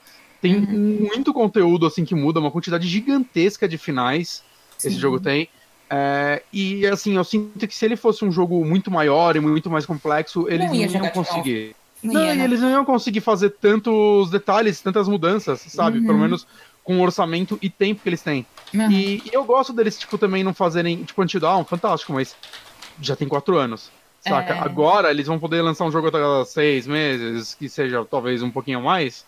Eu total me vejo jogando esse jogo saca um final de semana, dois finais de semana por ano. Uhum. Ah. É, né, é, tá. tipo, é, é, é, aquele filme de terror bacaninha que tem todo ano, que você uhum. assiste num sábado em casa, ele não é muito longo, e você se diverte. E eu total, tipo, vai, vai ser legal, né? Tipo, cada jogo vai explorar um, um tipo de terror diferente Sim. e tal. Então, eu, eu gosto disso. É, eu, eu, quero ver o que eles vão explorar com ah, isso. O que fode esse eu... jogo pra mim é os 130 pau, né? Pô, bicho, é caro. E se você pensar que a cada seis meses vai sair e cada um a 130 reais, é uma grana, né? Podia é ser mais Tex, aí 90 reais. É que lá fora quanto? 30 dólares ou 40? Eu não cheguei a pesquisar, ah, mas é, deve estar por essa faixa. E se for mas, 30, assim, se você pensar, são dois jogos por 60 dólares, e é. os dois jogos dá tipo um Until Down, saca em é. tamanho, então... É, é que assim... É ouvindo, ouvindo você falar, eu fico até um pouco mais animada de fazer um fator replay nele. Porque, assim, não foi muito satisfatória a minha primeira jogada. Ele tem uns pontos, assim, que eu falei, cara, a gente tá em 2019, olha o que vocês fizeram aqui. Hum. Tipo, as mecânicas de gameplay, meu Deus. A, o, o, seu, seu personagem, ele não corre. Ele anda male male. A câmera, a câmera, ela tá colocada de uma forma que faz com que você não consiga explorar o ambiente em sua totalidade. É, quando você vai pegar algum objeto, você precisa estar tá na posição que ele quer que você esteja. Não na posição que você gostaria de estar e conseguir pegar. E isso enche o saco. Eu me sinto... E o controle, gente, parece controle de tanque. Tipo assim, lá no Resident é. Evil 1, no Resident Evil 2 fazia sentido. Em 2019 não faz muito é. sentido um controle tão pesado assim. Isso não me incomoda tanto. Não te controle. incomodou? Não. Nossa, me incomodou muito. Me e incomodou aí me deu muita colisão esses negócios mesmo, pra você pegar os objetos, às vezes era, eu, tipo, caralho, ah. tá ali, tá ali. Ou quando sim. tem um do lado do outro, aí era foda, ele ficava pegando errado. Ai, daí sim. eu concordo. Sim, e aí eu acho que eles podem ouvir um pouco essas críticas e tentar melhorar. Ah, porque, por exemplo, no Until Down, eu não senti isso, porque não tinha isso, né? É, o, a, até para explorar o ambiente era fácil, porque a câmera estava posicionada de uma forma melhor. Aqui não, às vezes ela está posicionada de uma forma que você tenta virar para trás para ver e você não consegue ver, porque até porque o personagem não vira. E aí eu ficava, cara, não, 2019, pessoal, 2019. Eu achei que a história também eles poderiam ter desenvolvido ela de uma forma melhor. Aconteceu no meu gameplay que ficaram umas pontas muito soltas. Eu vou tentar explicar aqui sem dar. É, Mas você leu, você leu bastante os documentos? Tem muito documento. Eu li. Muito, eu tentei ler todos que eu achava. É, eu li todos. E sim, a história eu achei muito legal, mas na hora do play eu achei que resolveram ela tão bem, sabe? Uhum. É, principalmente no final, achei que eles estavam com muita pressa para acabar. Sim, tipo, isso eu senti também. Desespero, vamos acabar logo, chega, tem que acabar. Não, eu fiz e uma aí... cena e aí, tipo, rolou um negócio, eu tal que. Ah, eu lembro que eu joguei com a Ana. Eu falei, eu acho que acabou.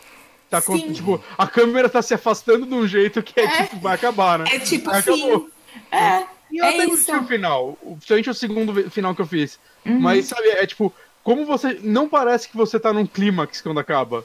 É, Eventualmente, exatamente. tipo, ok, isso aqui resolveu, até acabou. É, porque eles estão. Parece que chega num ponto do jogo que eles são assim. Eles enrolaram tanto no começo, no desenvolvimento daquele começo, que quando chega no final, eles falam, vamos correr. E, poxa, é, podia ter. Faltou sabe, uma eu cena bombástica pra acabar. Faltou. Vou te dar, vou te dar o final dele, tem uma cena que, né, é onde a- Chocante. Se você conseguiu salvar todo mundo, lá que vai começar a morrer gente. É muito difícil. tem uma cena assim, né, e eu acho que faltou um pouquinho nisso, né, nesse aqui mesmo. Faltou, faltou. E nesse ponto, principalmente no final, eu senti pressa deles em acabar, Sim. porque assim, eu tava com o meu personagem e outros dois personagens estavam resolvendo outra parada lá. Tecnicamente, eles estavam juntos. E a minha personagem tava indo resolver uma parada, teoricamente, junto com eles. Uhum. E aí, ela vai pra outro lugar, resolve um outro lance, e aí uma da- das personagens que tava lá resolvendo uma parada, só ela sozinha, e ela pega um negócio junto com essa outra personagem, e esse negócio ele nunca tinha aparecido, porque eles não estavam lá pra pegar esse negócio. Uhum. E aí, quando acaba a cena, corta a cena, a pessoa que era pra estar, a dupla que era pra estar ali, na verdade não existia dupla, a pessoa tava esperando lá no deck. Gente, não faz sentido nenhum. E, e isso eu sinto que, tipo, quando eu fui ver alguns vídeos de cenas que eu não vi e tal, Uhum. é, existem cenas muito diferentes, assim, que eu não participei, né, eu nem sei como chegar nelas. Sim. aham. Mas eu sinto que por causa disso, às vezes, é, talvez dependendo da sua escolha, o jogo vai fazer uma colagem de cenas e parece Fica que não faz quebrado. muito. se- Fica meio quebrado.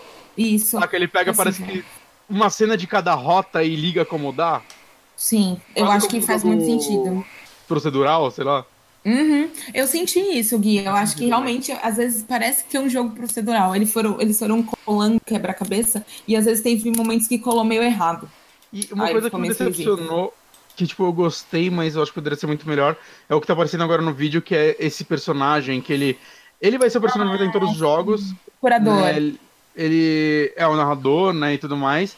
Só que eu esperava que ele fizesse uns negócios, tipo, no Until Dawn tem o lance do psicólogo. Nossa, sim, o é psicólogo. melhor. eu eu esperava muito esse cara. Eu esperava Porque muito fizesse isso.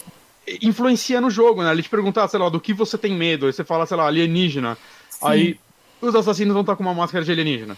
Saca? São detalhezinhos, mas sabe, você sente que essas coisas influenciam. Enquanto esse daí, tipo, ah, Ele é fala um aleatório. negócio, né? Ele fala algumas coisas. Eu, go- eu gosto da personalidade dele, Sim, saca? É, ele meio tá sarcástica, né? se- é, ele é muito sarcástico. Ele é bem sarcástico. Eu gosto do texto dele e tudo mais. Só que eu, eu sinto que faltou alguma coisa pra, tipo. Eu não sinto que o que eu. As minhas escolhas de falar com ele significam alguma coisa. É, Ele dá umas que ele tá ali dicas. pra dar uma Se você perguntar, ele dá umas linguiça. dicas, mas faltou alguma Sim. coisa aí. É, são detalhes que eu espero muito que melhorem no outro. Mas só uma coisa que a gente falou também do preço. Ao mesmo tempo, esse jogo não parece ter sido barato. É tudo Não. ator conhecido, né? Tipo, mesmo que se for um ator de série, são atores. É, a, tecnologia, A captura de movimento ainda, é muito boa, né? é- Isso, que é- em contrapartida, a parte assim de arte é linda, É né? muito Você vê as expressões dos personagens o tempo inteiro, é suor, é onde tá molhado, é, Uhum. sei lá, rasguinho na roupa, é, tênis sujo, é impressionante a, a quantidade de detalhes que eles Hum. conseguiram colocar ali ficou show de bola. Isso eu Uma hora- falar. Uma hora eu dei um bug legal no meu jogo. Porque Hum. acontece, tem um momento específico que um personagem pode fazer um corte na perna. Sim, Aí é, eu consegui esca- aconteceu comigo. Eu consegui escapar desse. Aí uma hora numa cena durante a cena, tipo, muito tempo depois do o personagem tava com um rasgo na perna. Ah, e peraí, quando isso aconteceu? E aí, tipo, quando acabou a cena, ela não tava mais, saca? Total carregaram o modelo Ah. errado. Ai, que merda. Certeza, certeza. E ainda falando sobre alguma de uma boa. coisinha que me incomodou um pouquinho foi nos Quick Time Events. Eu achei que. Eu adorei a parte do batimento cardíaco. Isso é- foi uma inovação que eu achei maneira. Que legal, né? Que, funciona. que você funciona Você mais do que com não. ele. Sim, e funciona melhor do que não mexer o controle. Porque, É. meu, eu roubava, eu colocava o controle no chão. Não é, foi, O batimento cardíaco eu segurava a respiração junto com o personagem. Exatamente. Tenso. Que é tipo, pro Johnny que não, não viu, é tipo. É quase um Guitar Hero, vira, né? Fica passando Isso. batimento cardíaco, você tem que apertar o botão na hora dos batimentos, certinho. Sabe? Mas eu, tipo. mantendo e o ritmo não é certinho, né? Ele começa e vai acelerando e você tem que ir apertando e, tipo, errei alguns e dá mó desespero quando você erra. Que aí, e porque aí vira uma gritaria total, é. entendeu? É, desculpa aí, acho que já pode falar gritaria, né? É isso. Eu é queria, mentira, não que aqui é programa família. Eu queria jogar esse jogo num esquema de movie night, assim, mas eu penso que 5 horas parece muito para mim. Não são cinco, são quatro horas e meia. É umas quatro horinhas. Não são cinco, quatro e meia. É, mas, mas cara, você chega e interrompe. Vai, todo mundo se junta, vai na casa lá, fazer um burgão ali, beleza. Cara, são quatro horas que você não faz mais nada, fica só jogando. Ué, mas e tem gente que vê filme em quatro horas. Ah, não, filme tem duas horas. É, mas tem filme de três. Ah, mas, mas três horas de filme é muita coisa. Mas veja não, bem, a gente Vamos ver a trilogia Senhor dos Anéis numa noite aqui, Johnny? Nunca. Ah Nossa, eu lembro uma vez que eu fui na casa do amigo meu e a gente. A primeira vez que eu assisti uh, Star Wars, eu fui na casa de um amigo com os três VHS e a gente assistiu os três em sequência, assim. E eles não foi... são tão longos assim. É. Eu tenho eles com Poderoso Chefão, mas Acho que em 15 minutos do segundo filme eu tava no sono mais profundo da minha vida. é que Poderoso Chefão não é filme pra maratonar, né, cara? É... Não dá, não, cara. É muito devagar, um por dia, né? Com tranquilidade. Ó, e a Mekilda é uma boa ideia aqui. Eu compro duas Coca-Cola de 2 litros, esfirra no Habibs, uma noite de terror e azia. Mas eu topo. Essa é uma boa eu ideia. Topo, eu acho uma boa ah, ideia. Cara, eu, eu gostaria. Eu gostaria de jogar dessa forma. Tipo, juntar vamos, a galera então e jogar a Movie Night. Então vamos. Porque assim, Mas o ia ser legal se trouxesse dois. minha visão. A gente pode diminuir isso tendo dois videogames ou dois computadores com o jogo, que a gente joga a versão online um do lado do outro e aproveita e vê as cenas novas que o jogo Parece, tem. parece muito prático. Parece ótimo. Parece prático. Parece ótimo, Bonatti. Vamos prático. fazer, Gui. Parece ótimo. Mas é, é isso. Mas é isso, Man of Medan, uh, da. Como que é o nome da antologia? É, The Dark Pictures. The Dark, Dark Pictures. Eu Cara, tô, tô, tô, empolgado ainda pra continuação. Eu botei na minha wishlist numa promoçãozinha ah. de 50%, quem sabe. Pra quem joga no PC, eu comprei na Green Gaming, eu paguei 90 e poucos reais lá. É, já começa a ficar Olha, um pouco mais interessante. Já tá um pouco melhor. Uhum. Mas, mas, mas, esse jogo, é, cara, vai ter. Não, dele. Vai! Ó, oh, outubro tá aí, vai ter promoção no Halloween com certeza. É, promoçãozinha, vem, vem que vem. Uhum. Uh, vamos pra próxima indicação do Bonato? Eu acho, eu ia sugerir ir pra da Thaís, que a gente já tá meio longe. E como minha próxima indicação é mais um jogo de VR, se eu não conseguir indicar, uhum. beleza. Porque eu sei que não é todo mundo pode jogar e tal, enquanto a Thaís ela jogou um joguinho mais recente ah, que tá em mais plataformas e eu acho que é mais relevante para o momento. Que o jogo é um jogo de VR de fevereiro, inclusive. Hum. Então eu posso trazer ele no futuro, qualquer coisa. Ah, tranquilo. Então, Mas esse jogo vai ser uma coisinha meio curta até, gente.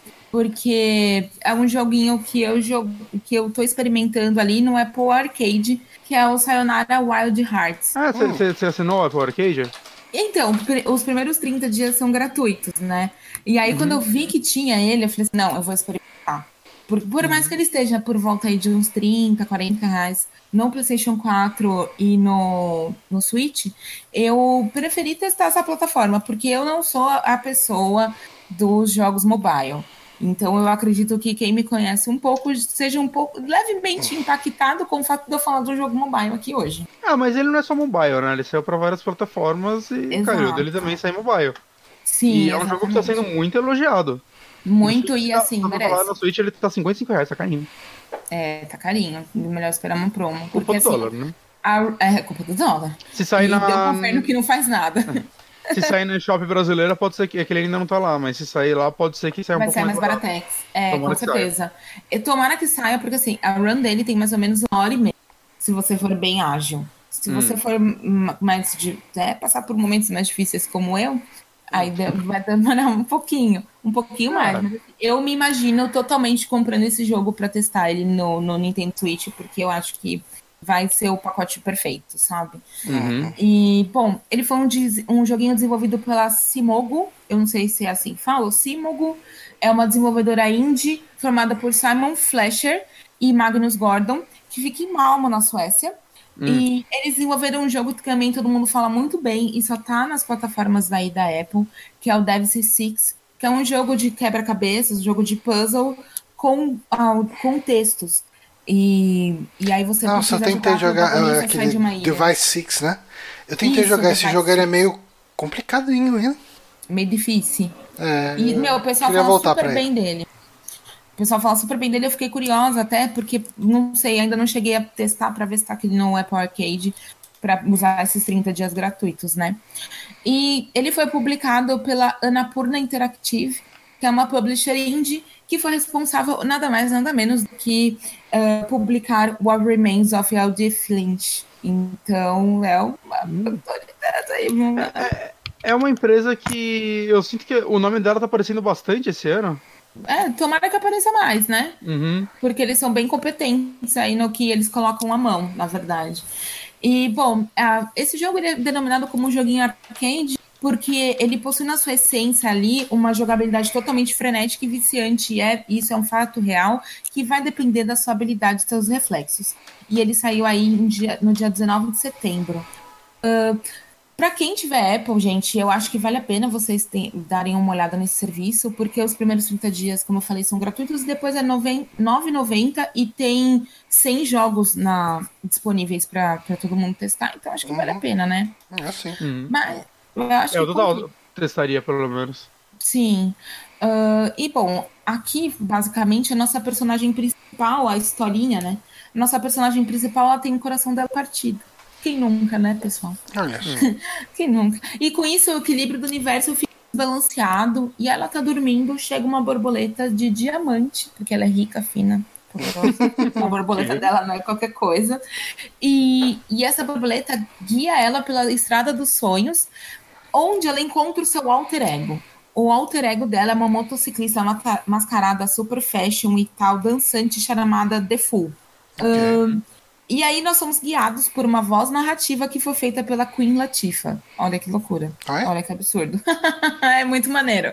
Essa parte é muito maneiro. E aí nesse sonho a gente vai viajar por ruas, estradas, florestas. A gente usa motocicleta, skate, tem até um alce em determinado momento. Okay. E aí nós, é, pois é, é uma loucura porque é um sonho, né, na verdade. Então tudo é possível. Nossa, ele é visualmente muito bonito, cara. É muito ele é bonito é lindo, esse jogo. Gente, ele é lindo. E, bom, você. Imagina vai... jogando isso num VR bêbado. Deve ser sensacional. Deve ser uma sensação. né, esse jogo tá enviado no PlayStation 4? Aham. Uhum. Devia estar. Tá. Ele tá enviado no PlayStation 4? Não. Não, ele tá só em PlayStation 4 ah. por hora. Calma, Se tivesse enviado, eu já ia comprar agora. Nesse momento. Na, eu quero Nossa. ir na minha vida, entra na minha casa. Mas, bom, a gente na run, né, que são várias, são 24 fases ao todo, a gente tem que pegar alguns corações que vão ficando no chão. Existem uns corações maiores que você ganha mais pontos. E no final você capta uma carta que é uma carta de tarô e ela tem uns significados. E aí, quando você entra na, na parte, na tela inicial do jogo, você vê essas cartas, né? E aí tudo está relacionado com uma parte meio astrológica, e quando vira ao contrário, um, como se fosse um lado B, existe uma outra explicação para aquilo, do tipo, ah, sei lá, você me ligou e quebrou meu coração, coisas do gênero, sabe? Contando meio coisas de casais e etc. Hum. Enfim. Mas aí, o grande ponto para mim foi a união dessa pegada neon anos 80 com uma trilha sonora lindíssima, perfeita, meio indie, meio pop, e ela canta muito, dita muito a regra do jogo ali, sabe? Então, ela vai te ajudar, na verdade, em diversos momentos, na minha sincera opinião, assim. Então, tudo que eles fizeram, eu achei que ficou casado de uma forma muito perfeita. E por mais que seja tudo, ah, é neon arts, tal, essa coisa, os ambientes eles são muito bem lapidados e muito limpos, sabe? Então você não se distrai com outras coisas, você consegue prestar total atenção. Ele parece ser muito um jogo de Nirvana, né? Você entra no Nirvana, entra naquele mundinho e você não enxerga mais nada, senão esses coraçãozinhos de diamante, sei lá, que você tem que pegar no caminho. Sim, exatamente. Eu tô triste, esse jogo não saiu pra PC. Uhum.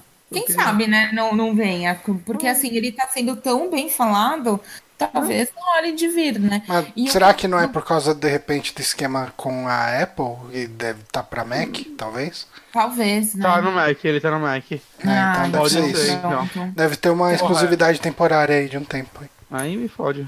É que todo jogo dele da Annapurna parece que tá saindo no PC, inclusive ela tá fazendo porte, tipo, o Journey, a versão de PC, tá sendo publicada por ela, saca? Hum. Eu descobri uhum. agora que aquele Other Wilds é dela. Todo mundo falando que é um dos melhores jogos do ano também. Ah, o pessoal tava elogiando bastante ele, né? Eu quero jogar eu ele só. dar uma olhada nele também. Só não tô com espaço no backlog nesse momento pra ele. É.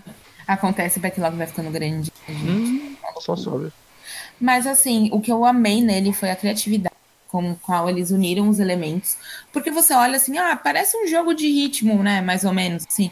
Mas ele não. Ele passa longe no jogo de ritmo, é um jogo bem frenético mesmo, em que você precisa usar toda a sua destreza. E em momentos, a sua câmera vai ser em terceira pessoa, depois ela vai ser em primeira, depois vai ser visto por cima, depois vai ser visto de frente, depois lateral. E tem horas que você vai chutar os seus inimigos por intermédio de Quick Time Events, sabe? É, uhum. Ou dar saltos com Quick Time Events. Então, cada hora ele te apresenta uma coisa nova. Uh, os desenvolvedores falaram que ele é. Parece que a gente está num sonho, viajando a 300 km por hora, com uma trilha sonora perfeita. E, meu, é isso. Esse jogo é exatamente isso. Ele é muito bonito, muito divertido. É, mesmo para quem não está acostumado com mobile, dá uma conferida, porque é divertido mesmo, gente. Eu nem eu que não sou a pessoa do mobile, hein? E tô falando uhum. pra vocês darem uma olhada. Uhum. E assim, a trilha. Uhum. E a trilha sonora dele, inclusive, gente, já tá disponível no Spotify, então vocês podem ah, colocar a Sayonara Vou dar uma olhada. Hearts. Nossa, eu acho que vocês vão. Principalmente você. Você acha que você vai amar, Johnny. Eu vou, é vou pegar pra ouvir sim amanhã. Amanhã no Não, trabalho eu vou dar uma ouvidinha. E ela é bem gostosa, nossa. Eu fiquei. Eu tô apaixonada. Ah, eu quero, quero jogar esse jogo. Só vou esperar. Não uma quedinha no preço, né? Que eu, é, jogo que se eu não for jogar no PC, eu vou querer jogar no Switch. Uhum. Sim. Né? Eu quero pegar ele pro Switch. E, e, no PlayStation 4 ele não tá tão mais barato, tô vendo no eu Switch, acho que é 38. tá reais. É, 39. 39. 15 reais de diferença. Uhum. É dinheiro, mas. E assim, vale ressaltar aqui que os desenvolvedores eles ficaram quatro anos trabalhando no projeto. E. Caraca. Cara, é um jogo, se você pensar, é um jogo de uma hora e meia, eles trabalharam quatro anos. É. Então, você vê que ele é perfeitinho, ele é redondo, sabe? Uhum. Eu fiquei bem impressionada. E tô amando, ainda não terminei, tô na met... mas passei da metade. E vale a pena, gente, vocês conferirem e darem uma olhada. Maravilha, então. Sayonara Wild Hearts.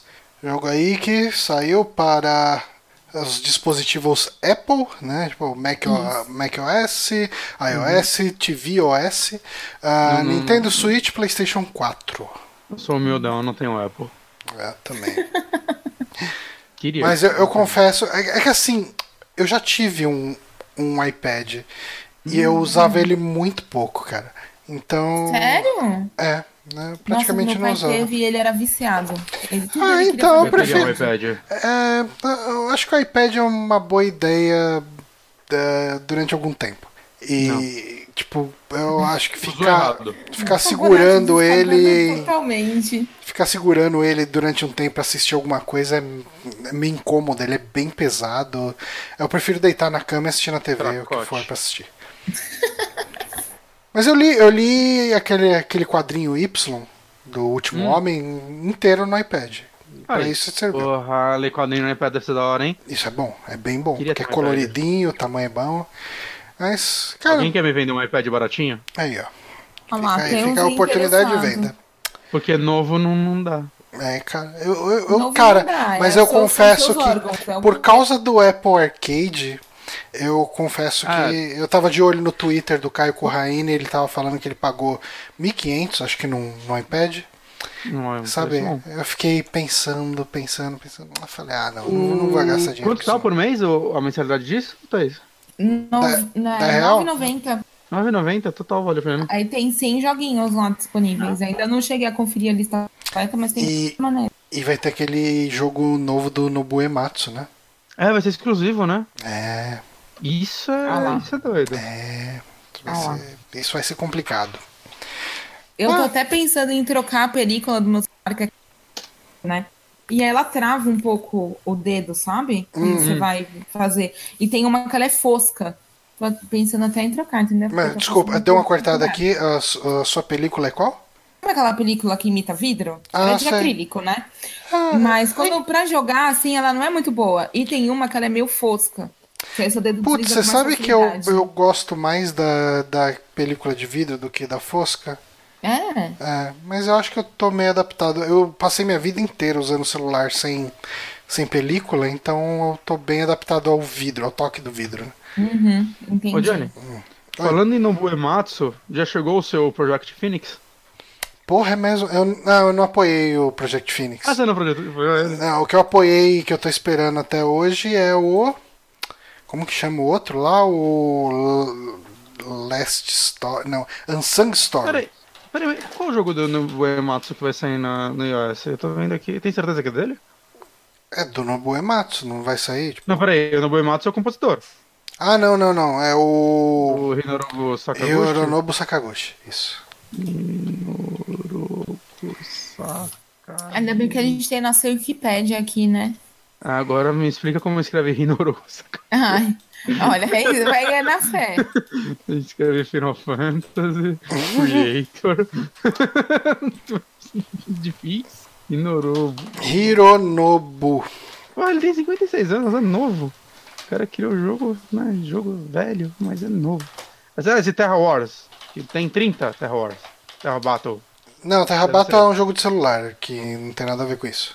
Não? Aqui tem um. Terra Battle tem um Fantasian. Terra Battle eu joguei ele, até que é bem legal, mas. Ele não saiu hum, Fantasian oficialmente. sair dele. Oi? Tudo pra iOS. Tem Terra Wars, vai sair pra iOS, Android e Windows. E Fantasian só pra iOS. Deve ser esse Fantasian. Eu acho que é o Fantasia. Aquelas assim, sai logo, entendeu? Porque meu período de 30 eu vou renovar. Então vai logo. É, gente, mas é isso. Eu queria agradecer muito a nossa amiguinha Thaís por ter participado aqui conosco. Foi muito legal. Jamais. Foi mesmo. Muito obrigada pela oportunidade, gente. E- É muito maneiro. Pra E- quem e, quer. o Nautilus. Ah, o Nautilus. O Nautilus fez uma raid aí, cara. Fez uma raid. Eu, eu demorei porque eu não sabia o que era raid. Aí escreveu Nautilus raid. Eu fiquei, meu, que isso, gente? Olha que Mas aí maneiro! A- Aí eu dei um Google aqui enquanto a gente gravava pra saber o que era raid. Porque eu sou desses que não manjam muito de Twitch, não, gente. Aí, ó. E aí veio uma galera aí, valeu mesmo, A Nautilus. gente ficou sabendo isso no último saque que você deu os seus beats pro Super Amigos, ao invés de dar pra gente. Ah, mano, não. Porque eu, eu acho que Como todo mundo assim? merece uma oportunidade. Eu apoio pequenos sites. da, de onde era o site, cara? Não, É, sei lá, da Arábia Saudita. Uma coisa aí, assim. cara. Puta merda, cara. Mas é isso aí. O importante é participar. O, analfabe- É o analfabetismo digital tá aí pra ser exaltado. Uma letra, cara.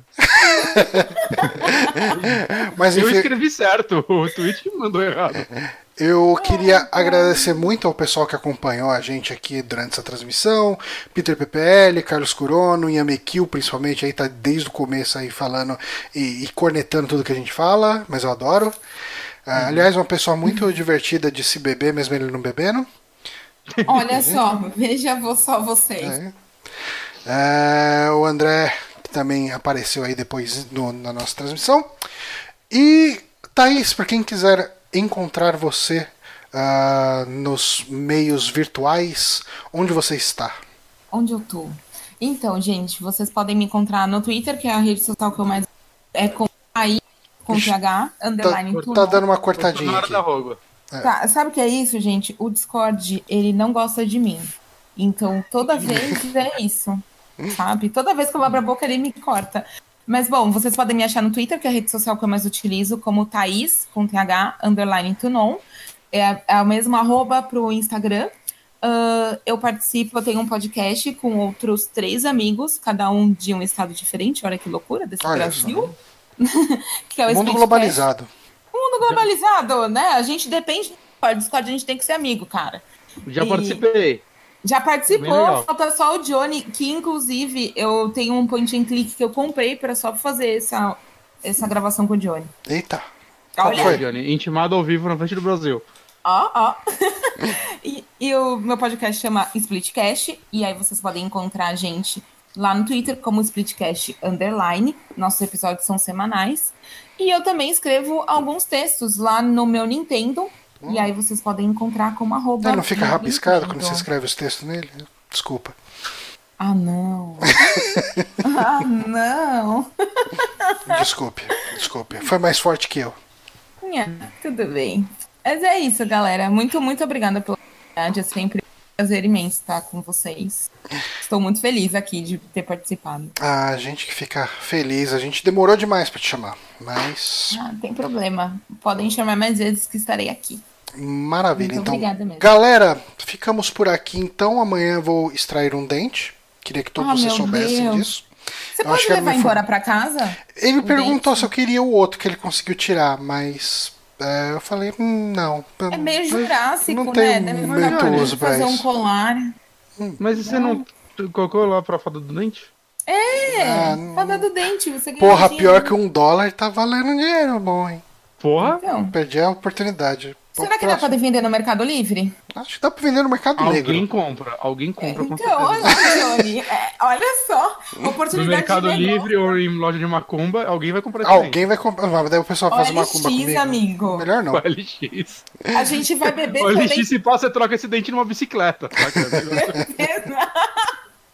A gente vai beber seu dente ainda. Nossa, nem me fale nisso. Segundo final de semana que eu não vou poder beber por causa disso.